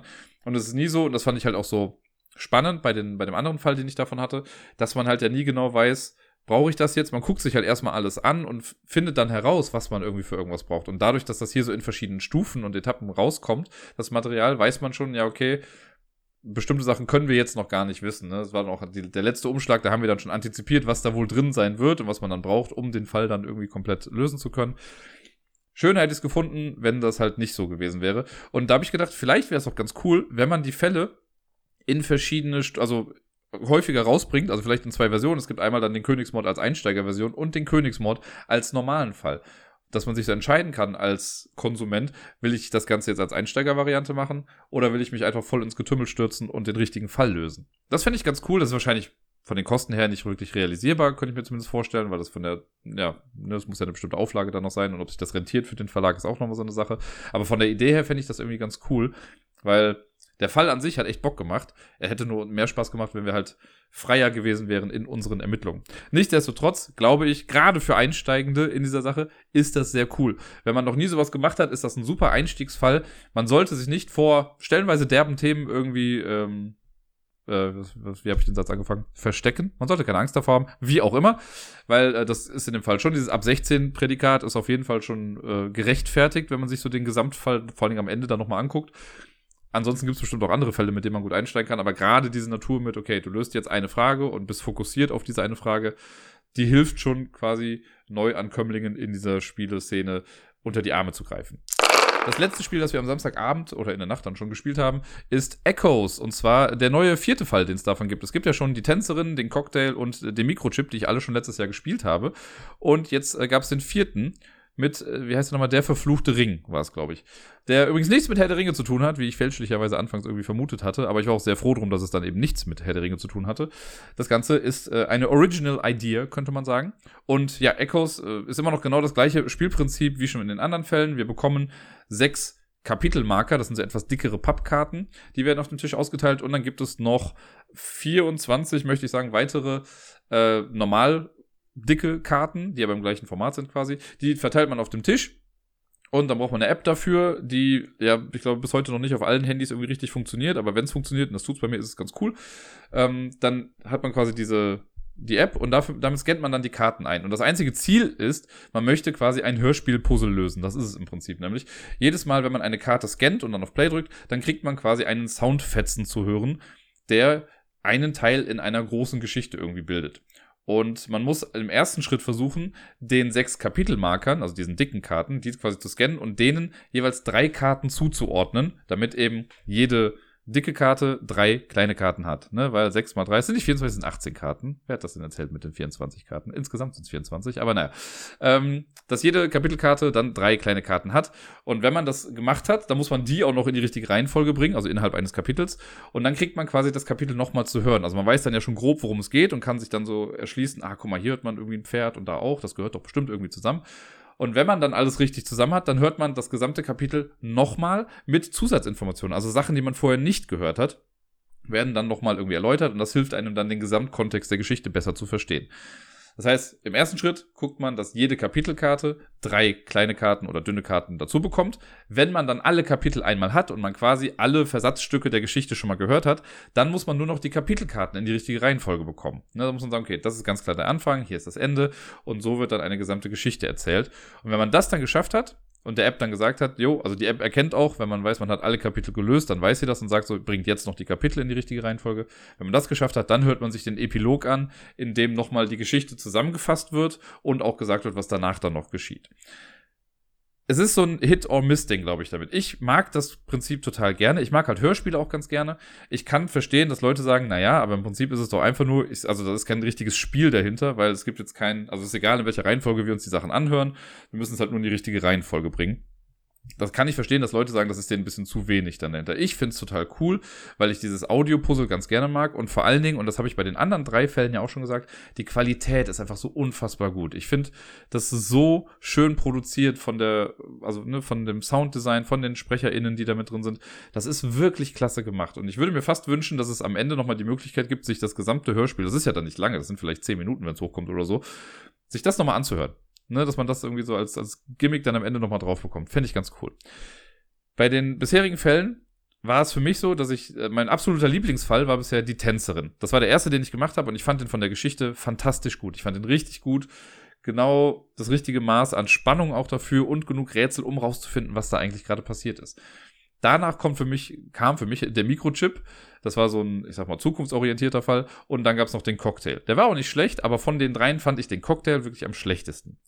Jetzt ist der verfluchte Ring draußen und ich fand die Geschichte auch fantastisch gut. Ich fand die richtig gut. Die hat mir wirklich viel Spaß gemacht und ist auch wieder so mein Level von Suspense, das ich irgendwie brauche. Und es hat, ja, war eine sehr interessante Geschichte, von der ich gerne mehr wissen würde eigentlich. Ich habe dann überlegt, okay, finde ich die Tänzerin besser oder den verfluchten Ring? Ich glaube, die Tänzerin hat immer noch, also vielleicht auch einfach nur, weil es das erste Mal war und dieser Wow-Effekt noch mit dabei ist bleibt die Tänzerin für mich immer noch an erster Stelle. Aber danach kommt direkt der verfluchte Ring. Den fand ich richtig gut. Interessant geschrieben, tolle SprecherInnen, wie gesagt. Es ist, ja. Also wenn ihr, wenn jetzt Leute diese Reihe sehen und nicht wissen, wonach sie greifen sollen, wenn ihr einen Fall haben möchtet, der komplett, also ich meine, das heißt ja schon der verfluchte Ring, ne? Da wird's, geht's ein bisschen in die ansatzweise Mystery-Richtung, ähm, und die Tänzerin hat sowas nicht. Aber trotzdem gibt es halt ein Mysterium aufzuklären. Ne? Also es gibt immer noch das Rätsel, das man halt lösen muss. Und das ist halt bei beiden Fällen, finde ich, gleichermaßen spannend rauszufinden, was da jetzt eigentlich passiert ist. Deswegen wäre meine Empfehlung, sucht euch einen dieser beiden Fälle aus, wenn ihr einen davon spielen möchtet. Das nächste Spiel, das wir gespielt hatten, ist Watergate. Das habe ich ja schon mal vor einigen Wochen, ich glaube im Januar oder so gespielt, auch mit Sarai, die hatte das damals auch schon mal mitgebracht. Und das hat mir damals ja schon echt gut gefallen. Das ist ja so eine sehr, sehr komprimierte Variante, sage ich mal, oder es erinnert sehr an Twilight Struggle.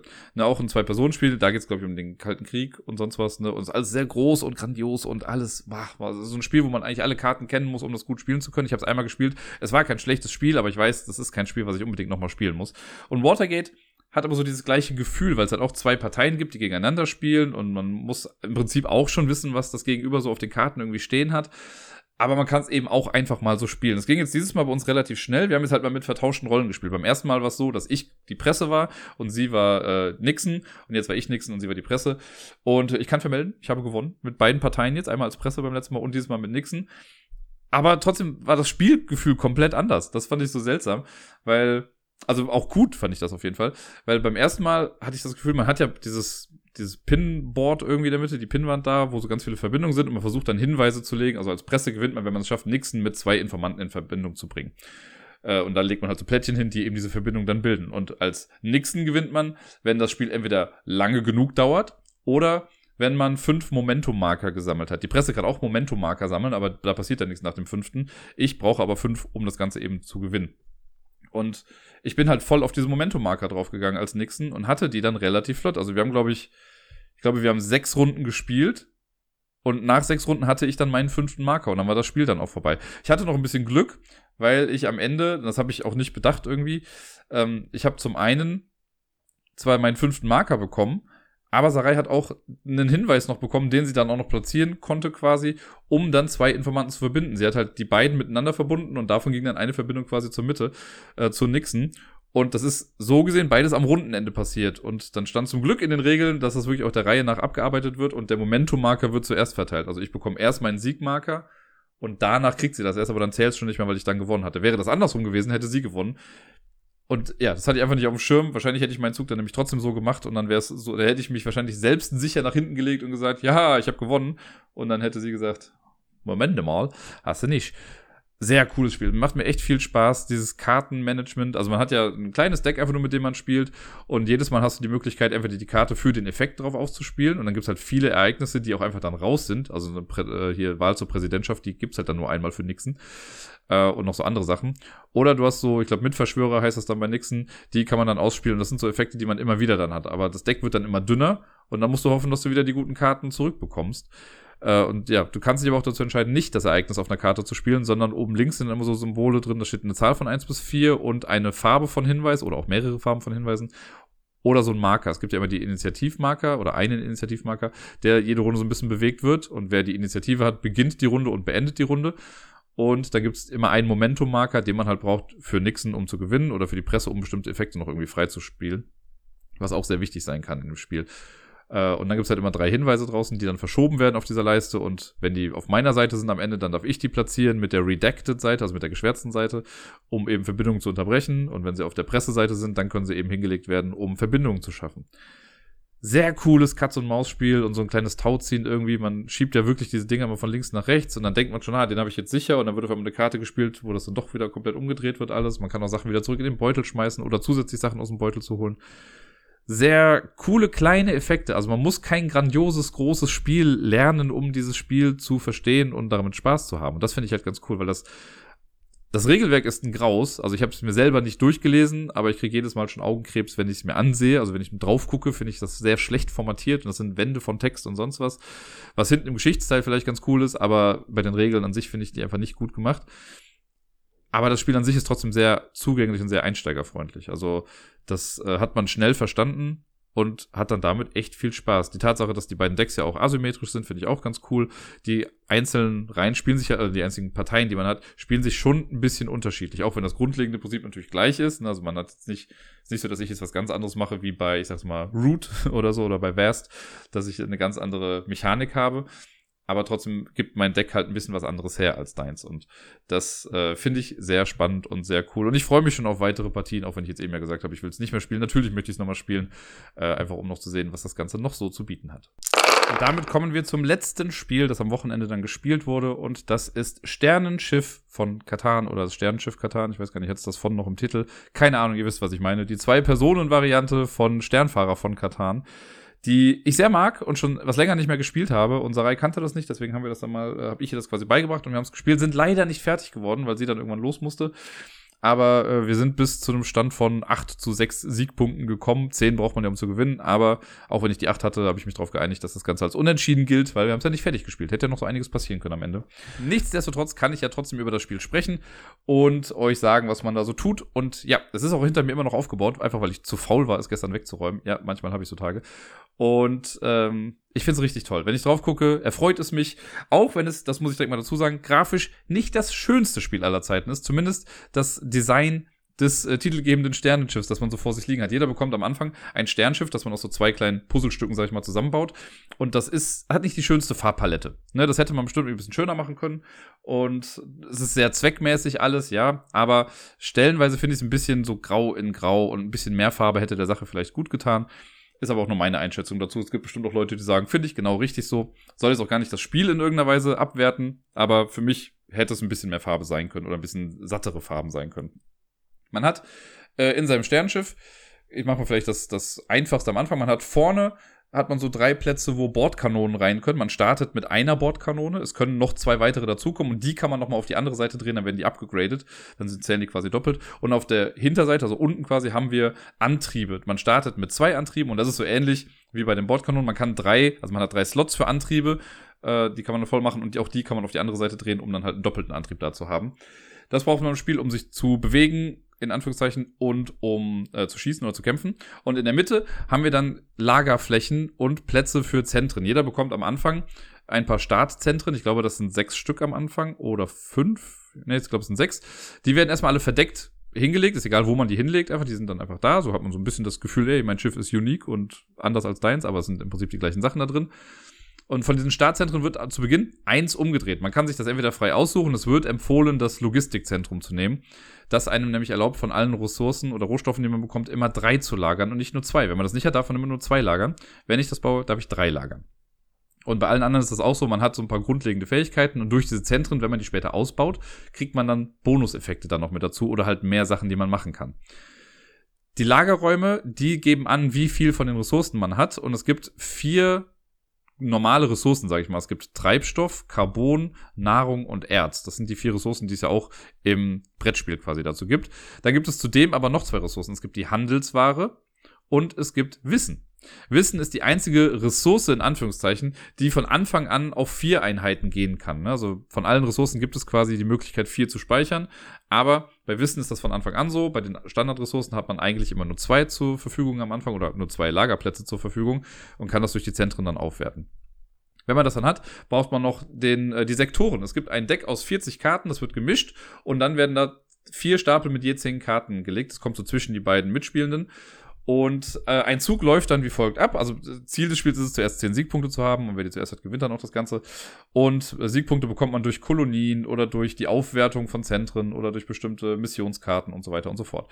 Wenn ich jetzt einen Zug mache, dann nehme ich einen gelben Würfel, den gibt es da, den würfel ich.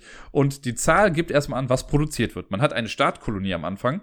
Und auf dem Würfel ist anders als beim Katan-Spiel, ist es einfach so, dass man äh, nur die Zahlen 1, 2 und 3 drauf hat, jeweils doppelt.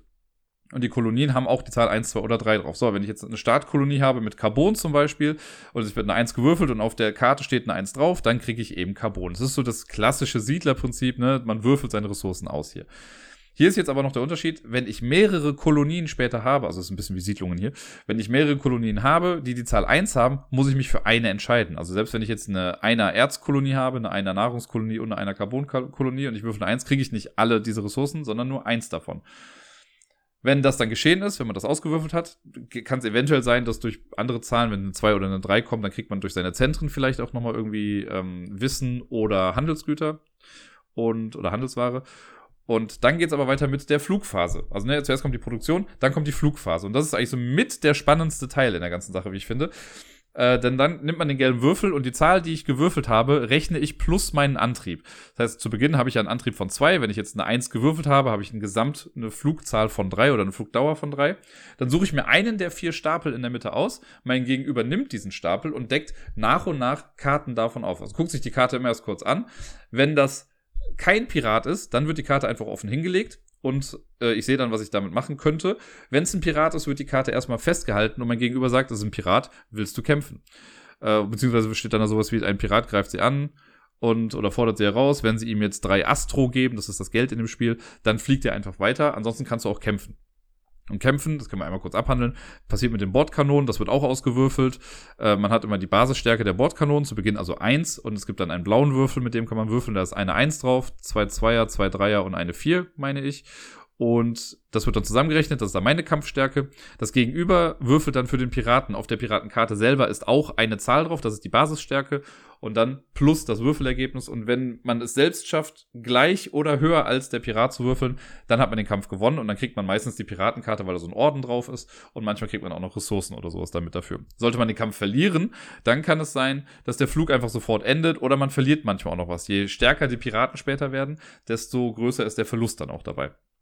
Ansonsten, wie gesagt, wenn es kein Pirat ist, deckt man einfach nach und nach Karten auf und äh, kann dann Aktionen machen. Und Aktionen sind so, also man hat immer zwei Aktionen. Durch Zentren kann man auch auf drei oder sogar vier Aktionen dann gehen. Eine Aktion kann sein, okay, wenn ich äh, an einen Planeten komme, der handelt, kann ich mit dem handeln. Und davon gibt es das ganz spannend und auch so das, das ja, Hauptaugenmerk in dem Spiel. Man muss halt viel handeln, um an Geld zu kommen, weil Geld ist wichtig in dem Spiel, diese Astros. Und es gibt von jeder Ressource einen Planeten oder gibt es fünf Planeten, mit denen man handeln kann. Und es ist so ein bisschen äh, so ein cooles Spiel, weil du kannst du einen Planeten fliegen und er sagt hier, du kannst Erz für ein Astro pro Einheit kaufen. Geil, gehst hin, kaufst dir irgendwie, wenn du ein volles Lager hast, kaufst du dir vier, vier Erz für vier Astro. Wenn du dann Glück hast, fliegst du in dem gleichen Sektor weiter und findest dann irgendeinen Planeten, der sagt, ey, hier kannst du Astro oder Erz für fünf Astro verkaufen oder kaufen. Also man kann immer kaufen und verkaufen. So, und wenn ich jetzt gerade eben das Erz günstig äh, eingekauft habe, könnte ich das direkt wieder teuer verkaufen und mache halt voll den Reibach dann damit. Richtig cool. Manchmal ist man aber auch darauf angewiesen, einen bestimmten Rohstoff zu kaufen und dann ist natürlich ärgerlich, wenn du dann zuerst den Fünferplaneten findest und dir dann denkst, hm, ich habe ja nur drei Karten, die ich jetzt fliegen kann, ich weiß gar nicht, ob ich den anderen Planeten noch erreiche. Denn das Ding ist, wenn ich mit einem Sektor fertig bin, wenn ich da alle Aktionen gemacht habe, dann wird das Deck wieder gemischt. Das heißt, ich weiß zwar, okay, da ist sowohl der Einer Erzplanet als auch der Fünfer Erzplanet drin, aber die kommen immer in einer anderen Reihenfolge raus. Ich weiß gar nicht, ob ich die überhaupt sehe dann. Ne? Und dann ist es ein bisschen ärgerlich, wenn du dann bei einem Planeten sagst, na, ich warte noch auf den besseren und der kommt dann einfach nicht.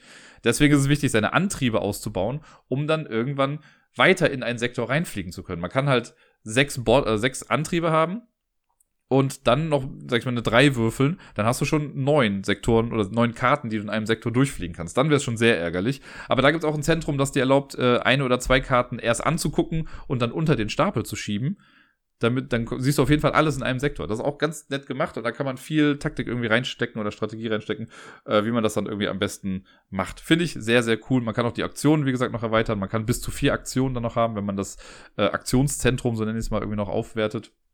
Sehr nett.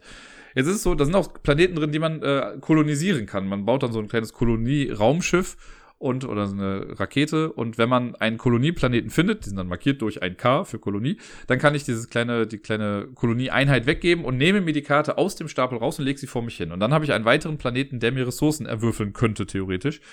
Jetzt ist aber so, jetzt habe ich ja dem Stapel eine Karte rausgenommen. Dann sind ja nur noch neun da. So ein Sektor muss aber immer aus zehn Karten bestehen. Und dann gibt es einen Supply-Stapel, so nenne ich ihn mal, oder einen Reservestapel. Der ist am Anfang äh, relativ dick und der wird sortiert. Also es gibt vier Stufen, die sind dann markiert mit römischen Zahlen eins bis vier Und jede Stufe wird erstmal separat für sich gemischt und dann wird alles aufeinander gelegt, sodass die vier unten ist, dann die drei, dann die zwei, dann die eins. Jedes Mal, wenn man eine Karte aus einem Stapel rausnimmt, nimmt man die oberste Karte vom Reservestapel und legt die damit rein. Das heißt, das Universum verändert sich so ein bisschen. Ne? Wenn jetzt mein, wenn ich einen Planeten kolonisiert habe, dann ist der für dich nicht mehr zugänglich. Ich weiß ja, wo der ist. Das heißt, den fliegt man da noch nicht mehr an und dann fliegt auf einmal ein bisschen anderer Schrott durch den Planet, äh, durch diesen Sektor. Ähm, und manchmal kann das eben halt auch Piraten sein. Das wird so gegen Ende hin kommen immer stärkere Piraten dann rein. Und das macht das Ganze echt sehr variabel und sehr cool. Zum einen muss man sich also halt dann immer merken, wo ist was in welchem Sektor und man muss darauf hoffen, dass man es dann auch wirklich trifft. Sehr, sehr cool. Das mag ich total gerne, diesen, ja, dieses Erforschen des Weltraums. Das finde ich sehr spannend hier in dem Spiel. Wenn ich mit meiner Flugphase fertig bin, dann habe ich im besten Fall Ressourcen ertauscht, getauscht, bekommen, wie auch immer, und ich habe dann genug Ressourcen gesammelt. Dann geht es am Ende in die Bau- und Handelsphase. Dann ist es so, dass ich dann die Ressourcen, die ich habe, die kann ich dann ausgeben, um Kolonieschiffe oder Handelsschiffe zu bauen, oder ich kann Raketen aufwerten, oder also hier meine Bordkanonen aufwerten, oder die Antriebe aufwerten. Ich kann mir Zentren kaufen oder Zentren aufwerten. Ähm, ja, und im Prinzip war es das. Die Sachen kann man halt machen. Und das ist ganz cool. So macht man sein Schiff immer besser und kann weiter fliegen, hat mehr Möglichkeiten. Es fängt recht langsam an, aber wird dann relativ schnell. Eine Sache, die ich noch gar nicht erwähnt habe, ist, es gibt zusätzlich zu den Sektoren gibt's noch einen Kartenstapel mit Aufträgen. Da steht, glaube ich, Galaktischer Rat hinten drauf. Und drei davon liegen immer aus. Und es gibt vier Planeten im Spiel, die äh, keine Kolonien sind. Das sind schon fertige Planeten, sage ich mal. Und man kann die anfliegen, um den Bewohnern dort zu helfen. Da steht zum Beispiel bei den ersten, ja, die sind einfach nur dankbar, dass du kommst.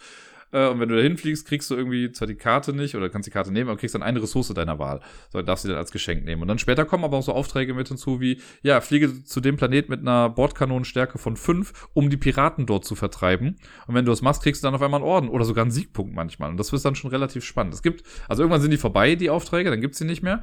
Aber man kann dadurch schon viele Siegpunkte bekommen und Orden. Jetzt habe ich schon ein paar Mal von Orden gesprochen, aber noch gar nicht gesagt, was genau das bedeutet. Es gibt zwei zusätzliche Siegpunktkarten. Das kann man so ein bisschen vergleichen wie bei Siedler mit längste Straße und größte Rittermacht.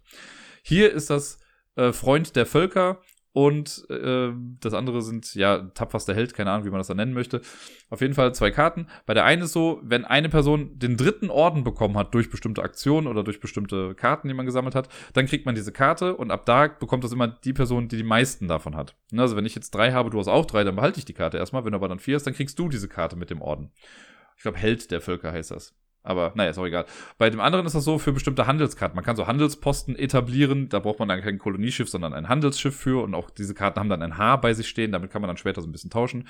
Und wenn ich drei Freundschaftssymbole habe, das sind so zwei Hände, die so ineinander greifen, dann kriege ich diesen, diesen extra Siegpunkt. Und auch da ist genau das Gleiche. Wer die meisten Freundschaftssymbole hat, bekommt dann diesen Marker. Das ist dann nochmal ein Siegpunkt mehr am Ende.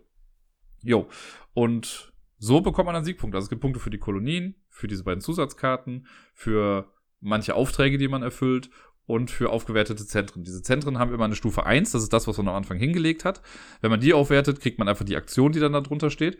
Wenn man das dann nochmal aufwerten möchte, dann kann man das machen, aber man kann jedes Zentrum nur einmal aufwerten. Das heißt, wenn ich mein Logistikzentrum auf Stufe 2 bringe, kannst du das nicht mehr machen, weil es das Plättchen nur einmal gibt. Und jedes aufgewertete Zentrum gibt auch nochmal einen Siegpunkt. Das heißt, auch damit kann man schon gut Punkte machen, wenn man sein ganzes Schiff irgendwie versucht aufzuwerten. Ja, und so spielt man hin und her, versucht einfach Kolonien zu gründen, Freundschaften zu schließen, Piraten zu vertreiben. Später ist auch so, dass man durch die Piraten auch mehr Orden noch bekommt oder auch mehr Siegpunkte dann wahrscheinlich. Und wer dann zuerst zehn Punkte hat, gewinnt das Spiel. Es ist wirklich, wirklich ein sehr cooles Spiel. Ich fand es echt schade, dass wir es nicht fertig gespielt haben. Ich hoffe sehr, dass wir das beim nächsten Mal nochmal nachholen können oder halt nochmal von vorne spielen können. So zum ersten Einstieg war es jetzt ganz gut. Es dauert halt seine Zeit. Auf der Box steht, glaube ich, auch drauf 60 Minuten. Das finde ich relativ adäquat. Äh, ich weiß jetzt gar nicht, wie lange wir insgesamt gespielt haben, aber wir mussten ja, wie gesagt, auch früher aufhören. So eine Stunde wäre da, glaube ich, schon realistisch gewesen. Und äh, ja, es ist, wie gesagt, nicht das schönste Spiel vom Look, aber mit dem, was man macht, macht man mich zumindest sehr, sehr glücklich. Die Top Ten Liste des heutigen Tages haben wir damit quasi auch erreicht und äh, es ist eine Idee, die mir letzte Woche bei der Top Ten Liste quasi kam. Vielleicht erinnert ihr euch dran. Ich habe dann eben gesagt, oh, schreibt das doch mal einer in den Discord. Die liebe Elvira hat das gemacht und äh, ja, ich habe mich da mal mit mir selbst auseinandergesetzt und mir Spiele rausgesucht, die dazu denn passen. Und zwar haben wir heute die Top Ten Spiele, die Roll and Move haben, aber bei denen es mir nichts ausmacht. Und ich weiß, das wird jetzt gleich ein bisschen kontrovers für die eine oder andere Person hier wahrscheinlich und ihr könnt auch einfach überspringen, wenn ihr möchtet. Ihr müsst euch das ja nicht anhören. Aber ich habe mir überlegt, gibt es Spiele, wo mir Roll and Move nichts ausmacht. Und ja, ich habe in der Tat ein paar gefunden und dann habe ich noch ein paar rausgeschmissen und das sind jetzt meine Top 10 Spiele, die das haben. Auf eine, eine oder andere Art und Weise. Also ich hatte zum Beispiel ich hätte auch sagen können, okay, sowas wie das äh, Sternenschiff Katan hat ja im Prinzip auch Roll and Move. Ne? Ich würfle ja aus, wie viele Sektorenkarten ich weit komme. Das habe ich jetzt aber doch mal rausgenommen. Oder sowas wie Can't Stop. Man würfelt auch, um zu, ne, anzuzeigen, wo man sich bewegt. Die, die ich jetzt hier drin habe, sind da doch nochmal so ein kleines bisschen anders. Also da ist das wirklich ein, ich würfle und bewege dann etwas um so viele Felder weit. Also wirklich auch physisch etwas bewegen. Wahrscheinlich werde ich mir mehrfach selbst widersprechen in dieser Liste, aber das kennen wir ja schon von mir, von daher machen wir doch einfach mal weiter.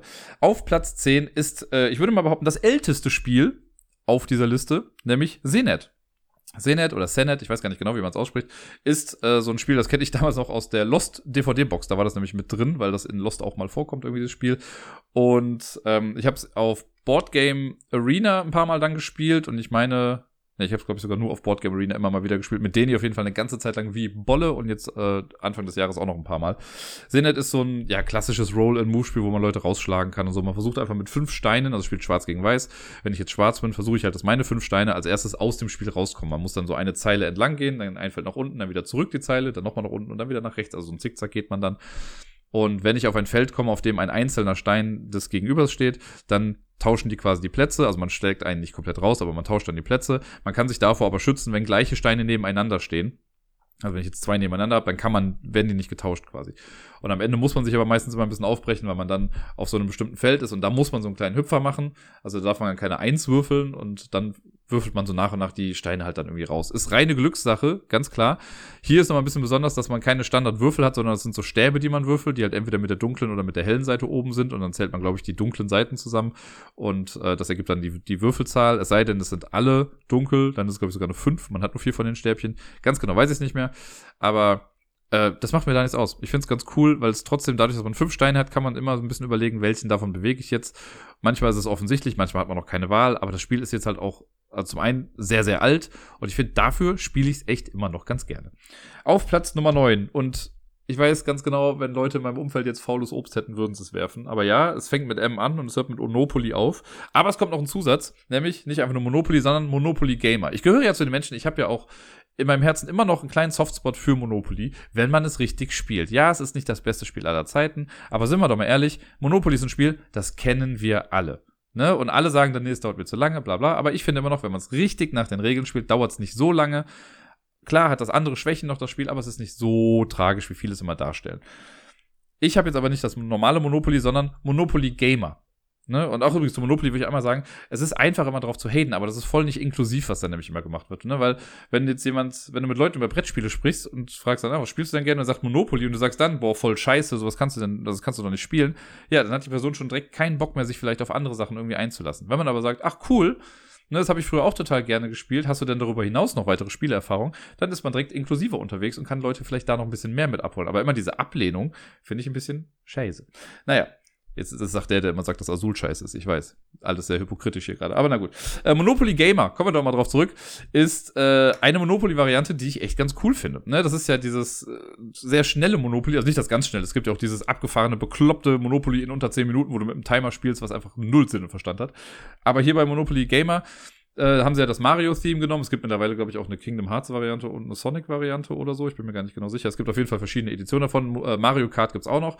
Und ja, das geht relativ schnell, weil es gibt eine, normalerweise spielt man ja so lange, bis einer bankrott ist und wer dann das meiste Geld hat, gewinnt. Hier ist es so, man spielt so lange, bis achtmal jemand über losgekommen ist. Ne? Da gibt's quasi immer so einen Endboss. Immer wenn jemand über losgeht, wird quasi ein Boss bekämpft, an dem aber auch alle irgendwie dran teilnehmen können. Das ist auch nur eine Würfelprobe, es ist alles nur Glück.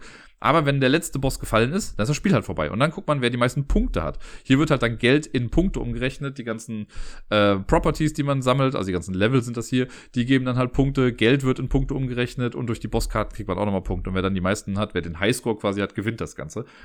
Es ist super schnell. Man hat zwei Würfel, die man würfelt, allerdings nicht zwei Zahlenwürfel, sondern einen normalen sechsseitigen Würfel mit eins bis sechs drauf und einen anderen sechsseitigen Würfel mit so Power-Items, die es eben bei Mario auch gibt. Da gibt's halt den grünen Panzer, den roten Panzer, äh, es gibt den Pow-Block, es gibt Münzen und so weiter und so fort. Einen Stern, glaube ich, auch noch. Und das ist dann nochmal besonders cool, weil alle Mitspielenden haben einen unique Character. Also wenn ich Mario spiele, habe ich eine andere Fähigkeit, als wenn ich Luigi spiele. Ne, dann bei bestimmten Würfelsymbolen hat man dann seine Superstar-Power, die man dann ausführen kann. Und das macht's für mich spannend. Das hat noch diesen Sammelcharakter. Also man kann sich die ganzen Figuren halt auch noch dazu holen und das ist dann auch kein Blind Buy. Also man sieht, welche Figuren man kauft. Und dann hat man da echt ein schön variables Spiel mit bei. Deswegen scheue ich mich nicht und schäme ich mich nicht zu sagen, dass ich Monopoly Gamer gar nicht so scheiße finde und es echt spaßig ist. Vor allen Dingen mit Kindern. Ich habe es ja schon mal angesprochen gerade auf der Arbeit habe ich nicht so viel Zeit, um mit Kindern irgendwie was zu spielen. Zumindest nicht so was Langes wie eine normale Partie Monopoly. Ne? Auch klar, mit richtigen Regeln hat man da immer noch seine 90 Minuten mit dabei. Aber Monopoly Gamer, an einem guten Abend oder an einem guten Nachmittag mit Kindern schaffst du das halt auch in 15 Minuten und hast trotzdem ein befriedigendes Spielgefühl. Und dafür mag ich das sehr gerne. Ist dann im Endeffekt, glaube ich, nur noch Geschmackssache, welche Version man sich davon holt. Also Mario Kart und Mario geben sich, glaube ich, nicht viel. Äh, bei Sonic weiß ich gar nicht, ob da großartig was anders ist. Aber sollte sich nicht zu sehr unterscheiden, bis auf die Figuren und die IP dahinter natürlich. Auf Platz Nummer 8. Das ist jetzt so ein bisschen gefährliches Halbwissen. Ich habe das mal auf der Messe gespielt. Auf Englisch heißt das Ganze Echidna Shuffle. Ein Echidna Dance. Keine Ahnung.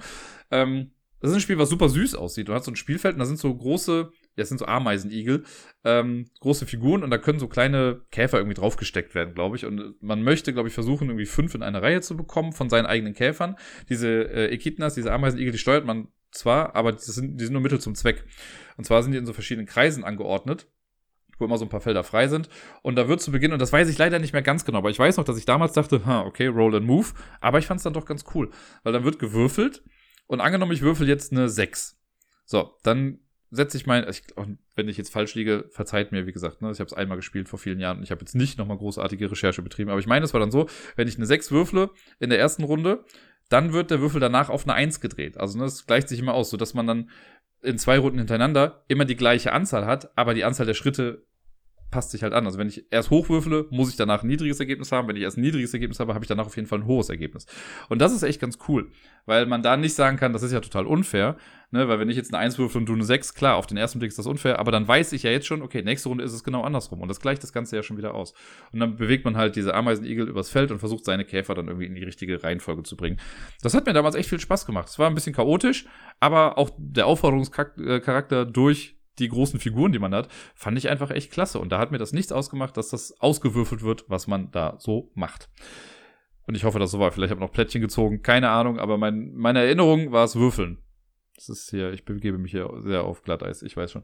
Okay, auf Platz Nummer 7 ist Numeri. Ein Spiel, das in dieser, wie heißt das, Easy Play Serie, Reihe irgendwie mal rauskam wo auch Level X und so mit drin war. Das habe ich in der Brettspielwelt echt häufig gespielt. Man hat so einen Track und muss, glaube ich, seine drei Pöppel, sind eins, zwei oder drei drauf, die, äh, vielleicht auch vier und fünf, kann sein. Die muss man äh, auf jeden Fall einfach ins Ziel bringen. Und wenn ich eine 1 würfle, kann ich die 1 bewegen. Wenn ich eine 2 würfle, kann ich die 2 bewegen. Und wenn ich eine 3 würfle, kann ich auch die 1 und die 2 bewegen. Also das kann man so ein bisschen aufteilen dann. Und so ähnlich wie bei Senet, nur ein bisschen bunter. Versucht man dann im Prinzip einfach weiterzukommen. Man kann wieder Steine wieder raushauen dann. Und auch da, wenn man mehrere hintereinander hat, dann gibt es auch manchmal so Doppelzüge und darf dann nochmal irgendwie was machen. Das äh, fand ich schon echt ganz cool. Also das habe ich wirklich sehr, sehr gerne gespielt. In der Brettspielwelt ging das halt auch super flott, das Spiel. Ich habe es, glaube ich, nicht einmal in echt gespielt. Würde ich aber mal ganz gerne, um zu gucken, ob das irgendwie großartig anders ist oder ob das Spielgefühl genau das gleiche ist. Aber ich weiß noch sehr schöne Erinnerungen an Numeri. Auf Platz Nummer 6 ist ein Spiel, das ich in der Grundschule oft gespielt habe. Also nicht ich in meiner Grundschulzeit, sondern als ich an der Grundschule gearbeitet habe. Äh, Hexenrennen heißt das Spiel. Im Prinzip auch ein klassisches Wettrennen. Wer hätte es bei dem Titel gedacht? Jeder bekommt zu Beginn, ich meine, es sind drei Hexen, die am Startfeld stehen. Und wer zuerst alle drei ins Ziel bringt, hat dann gewonnen. Beziehungsweise gibt es drei Zielfelder und je weiter man nach hinten kommt, desto höher sind dann die Punkte. Und da muss man auch ein bisschen gucken. Also man kann theoretisch auch als erstes alle drei drin haben. Heißt aber noch lange nicht, dass man dann auch gewinnt, weil es kann ja sein, dass jemand anders mehr Punkte gemacht hat. Es ist im ähm, Spiel dann so, dass wir am Anfang keine festgelegte Strecke haben, sondern man hat so Plättchen, die werden gemischt. Die, da legt man eine Strecke dann aus, da kommen noch so kleine Balken dann dazwischen, um Etappen zu markieren. So, und dann würfel ich und darf dann zum Beispiel meine Hexe fünf Felder weit bewegen. So, am Anfang kann ich, habe ich ja alle am Startfeld stehen, da habe ich jetzt nicht die Auswahl. Dann gehe ich fünf Felder weit und dann wird das Plättchen aufgedeckt und je nachdem, was da drunter ist, passiert dann was. Es gibt Felder, auf denen passiert einfach nichts. Wenn ich jetzt aber ein Feld aufdecke, auf dem meine Hexe äh, zu sehen ist, also meine Farbe, dann darf ich nochmal würfeln. Oder beziehungsweise ist natürlich eine Hexe mit drei drunter. Dann darf ich noch mal, nicht nochmal würfeln, sondern ich gehe dann so viele Felder nochmal weiter, wie da draufsteht. Wenn ich aber ein Feld aufdecke, das dir gehört, muss ich so viele Schritte wieder zurückgehen. Und irgendwann, also am Anfang ist es halt chaotisch, aber irgendwann sind ganz viele Plättchen aufgedeckt. Und dann kann man halt wirklich schon überlegen, weil man ja auch mehrere Hexen irgendwie draußen hat, sehe ich dann, okay, wenn ich mit der Hexe jetzt die drei Schritte gehe, dann lande ich auf meinem Feld, lande dann da hinten, dann würde ich wieder zurückgehen, aber das ist noch unaufgedeckt und es fehlt immer noch eins von meinen, vielleicht komme ich damit dann ins Ziel. Oder ich nehme die, die am Start steht, gehe nur drei Felder nach vorne, weiß aber sicher, dass da nichts mehr passieren wird oder so. Also man hat dann diese richtig schönen Kombinationen und Kettenzüge, die man sich da irgendwie aufmalen kann oder sehen kann. Das fand ich echt cool. Das hat immer wieder Spaß gemacht und gerade auch mit Kindern, weil man als Erwachsener jetzt nicht so einen krassen Vorteil hat. Ne? Also es ist jetzt kein Spiel, weil also der Zufall spielt halt natürlich mit man kann schon so ein bisschen vorausschauen, gucken, aber selbst Kinder können ja einfach abzählen. Ne? Wenn die dann schon weit genug sind, hat das wunderbar geklappt. Das habe ich sehr, sehr gerne mit den Kids gespielt. Auf Platz Nummer 5 ein Spiel, das ich auch gerne mit den Kids gespielt habe, aber auch so privat ganz gerne spiele.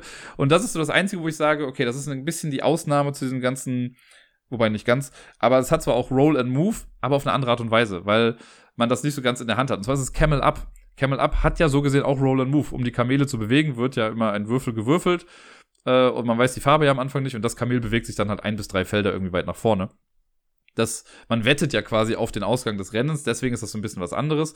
Aber trotzdem finde ich das ganz cool, dass das hier so zufällig ist äh, und man halt nie genau weiß, wie sich welches Kamel jetzt bewegt und was da noch alles passieren kann. Und manchmal kann sich innerhalb von zwei Würfelergebnissen das ganze Feld einmal auf den Kopf stellen. Finde ich sehr, sehr cool und sehr spannend. Und auch da habe ich äh, sowohl mit Erwachsenen als auch mit Kindern sehr interessante Runden gehabt. Ist auch ein großer Vorteil, wenn man das auf der Arbeit spielt, also mit Kids, weil ja bis zu acht Personen dran teilnehmen können. Das heißt, man kann viele Kinder involvieren in das Ganze. Ne? Wenn du ein Spiel spielst, was halt nur für zwei Personen ist, also wenn du Schach spielst, dann kommt ein drittes Kind und sagt, kann ich mitspielen. Schwierig, aber bei Camel Up geht sowas eben ganz gut.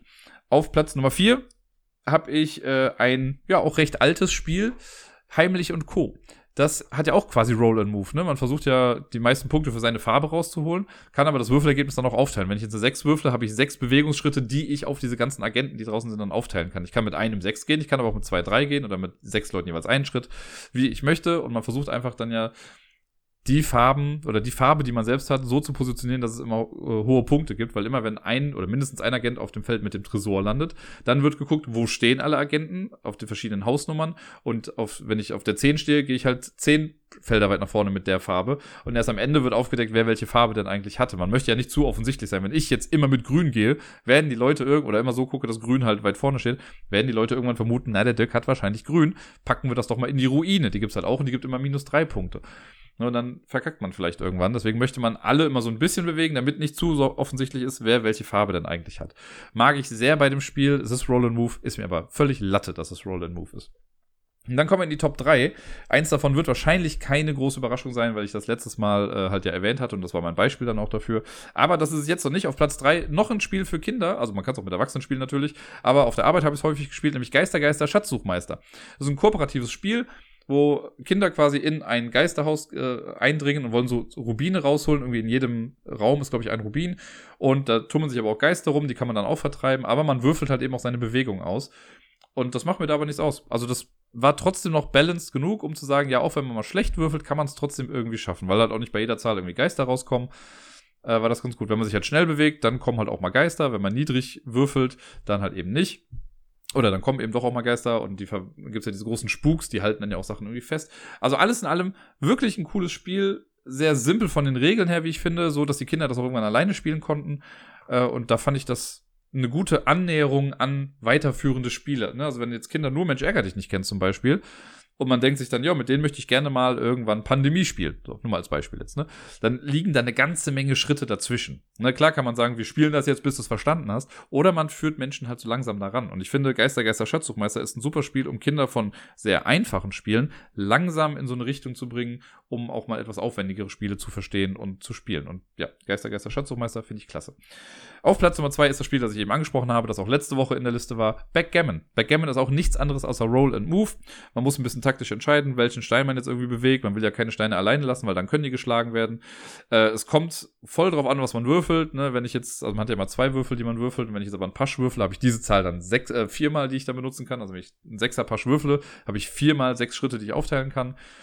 Und äh, ja, wenn du jetzt gegen jemanden spielst, der immer nur Sechser Pasch würfelt, gut, schwierig aber äh, immer noch nicht verloren. Also man kann sich immer noch irgendwie zurückkämpfen, wenn man ein bisschen Glück hat und wenn äh, das Gegenüber so ein bisschen unachtsam ist, dann klappt das schon irgendwie. Und es macht mir da voll nichts aus, auch wenn es einfach nur wirklich Glückssache ist, wer wie würfelt. Aber habe ich ja letzte Woche auch schon mal gesagt. Und auf Platz Nummer eins und das war gar nicht so einfach, das genau zu ordnen irgendwie, aber das fand ich dann doch ganz cool. Auf Platz Nummer eins ist, glaube ich, auch mit das kleinste Spiel auf dieser, äh, in dieser Liste, nämlich Deep Sea Adventure ein Spiel von Oink Games, was es jetzt auch schon eine ganze Weile gibt. Und die Idee da ist, das ist zwar kein kooperatives Spiel, aber wir sind alle in einem U-Boot und wir teilen uns einen Sauerstofftank. Und äh, da wird am Anfang so eine Bahn gelegt aus Plättchen, die werden nach und nach immer wertvoller, da stehen halt Punkte drunter. Und immer wenn ich dran bin, dann würfel ich, glaube mit zwei Würfeln, die auch nur die Zahlen von eins bis drei drauf haben. Also man kann, glaube ich, nur von zwei bis sechs irgendwie was würfeln. Und das, was ich würfle, gehe ich dann nach unten. Und immer zu Beginn einer Runde verliert man, glaube ich, einen Sauerstoff für jeden, der nicht gerade im, oder wenn ich jetzt dran bin, geht ein Sauerstoff runter, wenn ich halt noch nicht äh, wieder zurück im U-Boot bin. So, dann tauche ich runter. Ich kann immer weiter runtertauchen. Soweit so alles gut. Und ne, je mehr ich würfel, desto schneller komme ich runter. Wenn ich auf ein Plättchen komme, dann wird das umgedreht und ich kann das dann aufnehmen. Ich weiß gar nicht mehr, ob man das automatisch aufnimmt, aber man kann es dann aufnehmen. So, und ab dann, sobald ich was trage, das sollen quasi Schätze repräsentieren, sobald ich dann ein Plättchen trage und ich würfle zu Beginn meiner Runde, geht Sauerstoff weg und für jedes Plättchen, das ich trage, muss ich eins von der Zahl abziehen. Ne, das heißt, wenn ich jetzt eine 2 nur gewürfelt habe und ich trage zwei Plättchen, dann bewege ich mich nicht. Und dann gibt's halt dieses Ding, man will halt mit den Chats noch wieder zurück in das U-Boot gehen. Weil wenn man das nicht schafft, bevor der Sauerstoff alle ist, dann äh, verliert man alles und das wird quasi auf den Boden gedroppt und dann muss man später noch weiter runtergehen, um die dann zu holen.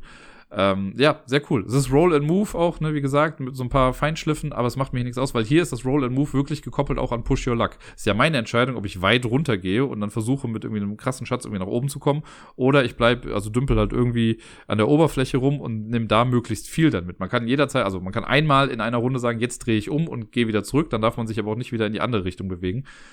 Und äh, ja, diesen Punkt zu treffen, den Sweet Spot, wann das die richtige Entscheidung ist, das ist ein bisschen die Krux in dem Spiel. Und ja, für so ein kleines Spiel, finde ich, ist das echt ganz cool und mir macht das Roll and Move da einfach absolut nichts aus. Ich hoffe, ihr konntet das ein bisschen nachvollziehen bei der Liste und habt vielleicht auch jetzt nochmal gesehen, dass es noch mehr Spiele gibt mit Roll and Move, die gar nicht so verkehrt sind. Es gibt ja noch weitere Beispiele, gerade alte Spiele. Cluedo hat auch Roll and Move, natürlich nervt das da. Ne, dass man, deswegen gibt's ja Awkward Guests zum Beispiel. Oder ich habe selber nie gespielt, aber ich glaube, bei Merlin ist ja auch ein bisschen Roll and Move mit dabei. Also es gibt schon Spiele, die das immer noch mal benutzen. Es muss halt immer noch so ein bisschen was mit dabei sein. Das Spiel muss trotzdem noch interessant oder fair genug sein, damit das äh, nicht stört. Und ich finde, bei den meisten Spielen, die ich jetzt hier genannt habe, war das für mich zumindest der Fall.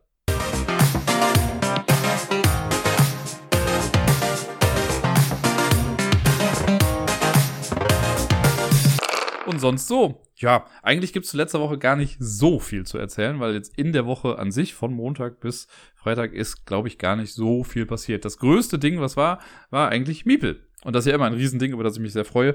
Äh, sie hat von Montag bis Mittwoch bei mir übernachtet und wir hatten da einfach auch schon sehr viel Spaß und sehr viel Zeit hier, äh, konnten viel miteinander spielen und lesen und rumtummeln und was weiß ich nicht alles. Und das Besondere war ja natürlich, ich weiß nicht, ob, ich das, ob ihr das mitbekommen habt, bei Twitter habe ich es auf jeden Fall gepostet, ich bin mir gerade nicht sicher, ob ich es letzte Woche im Podcast erwähnt hatte, aber am Mittwoch hatte Miepel Geburtstag. Zwei Jahre ist die Kleine jetzt schon groß und äh, oder alt. Und ja, es ist einfach krass. Gefühlt ist sie ja erst gestern irgendwie da gewesen und jetzt schon zwei. Das, äh, ja, finde ich immer wieder krass, mir das vor Augen zu führen.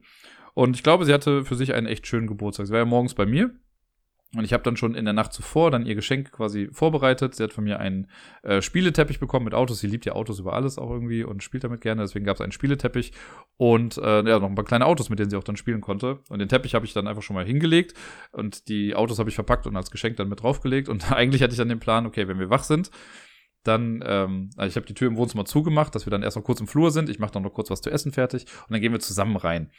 Und dann war ich in der Küche und habe dann, also ich wollte halt für sie Bananen und Erdbeeren irgendwie zum Frühstück machen und habe auch so ein, zur Feier des Tages dann keinen Kuchen morgens, aber ich habe dann ein äh, Brot mit Schokocreme äh, quasi vorbereitet und da dann halt eine Kerze reingemacht mit einer 2.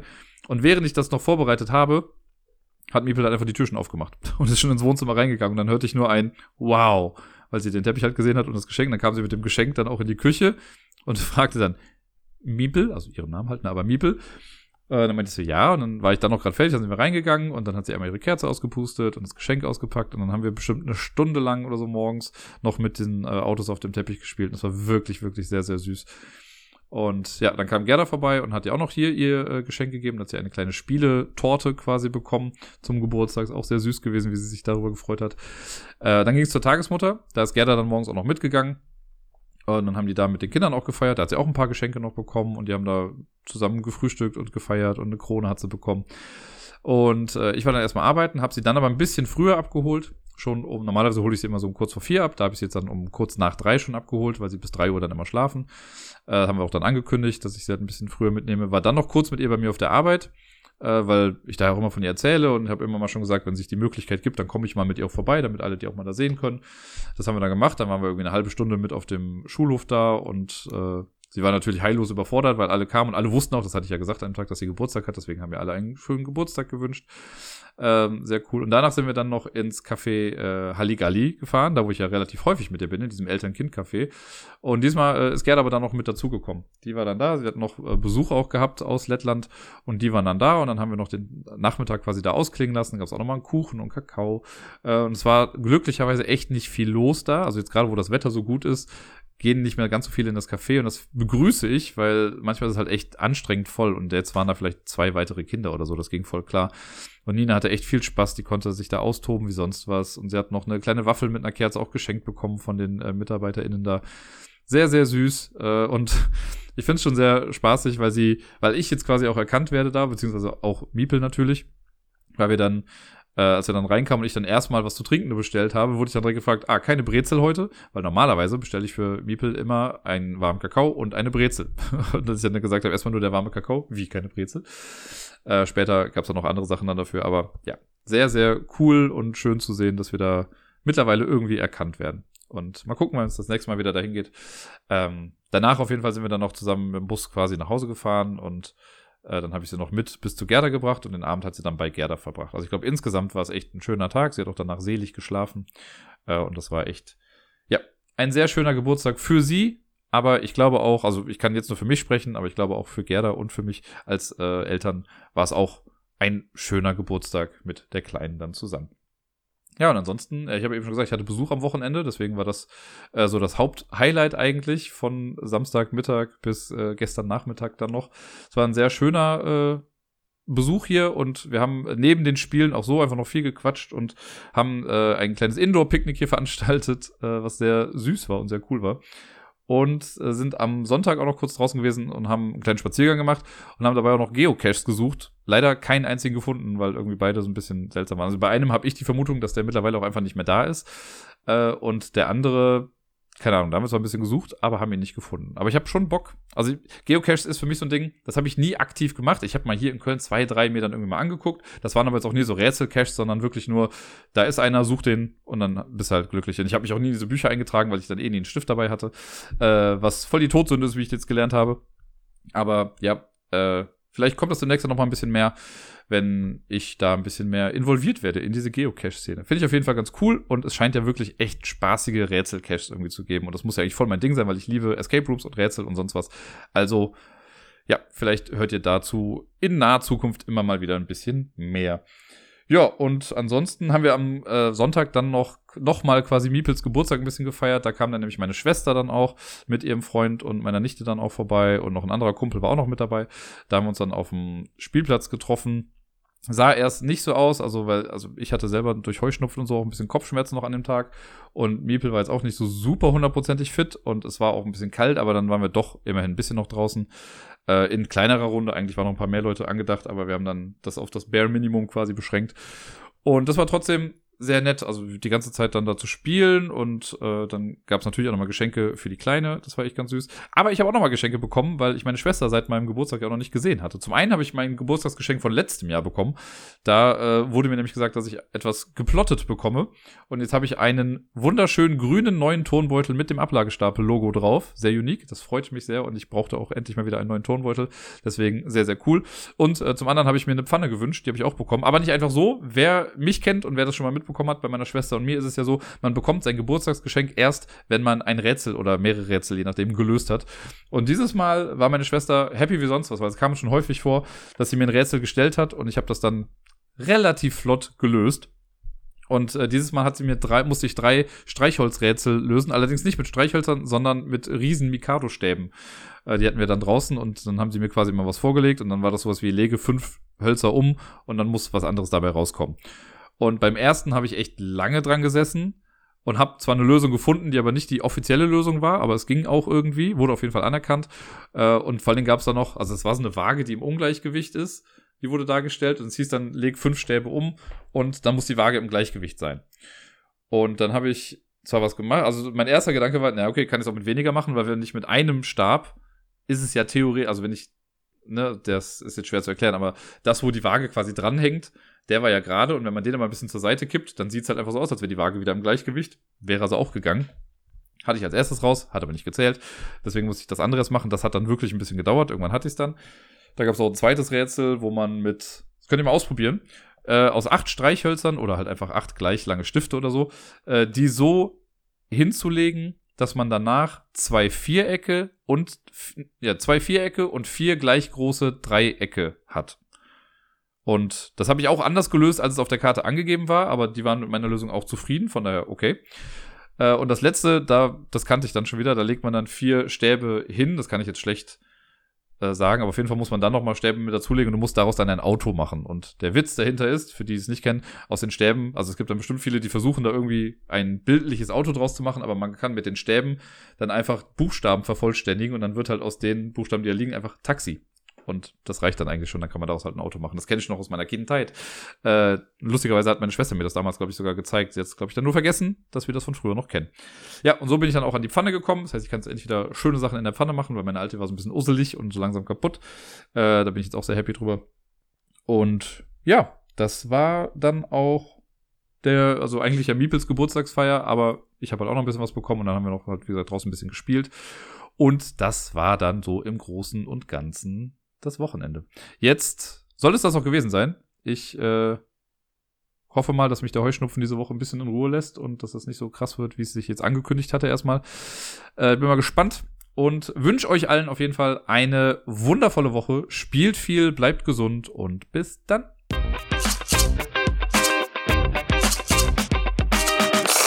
Ich habe ja Höhenangst, ne? Also das äußert sich immer in sehr komischen Situationen, weil Achterbahnen können meinetwegen nicht hoch genug sein, aber ein Riesenrad bleibt mir weg. Aber irgendwie habe ich gerade voll Bock auf Fallschirmspringen.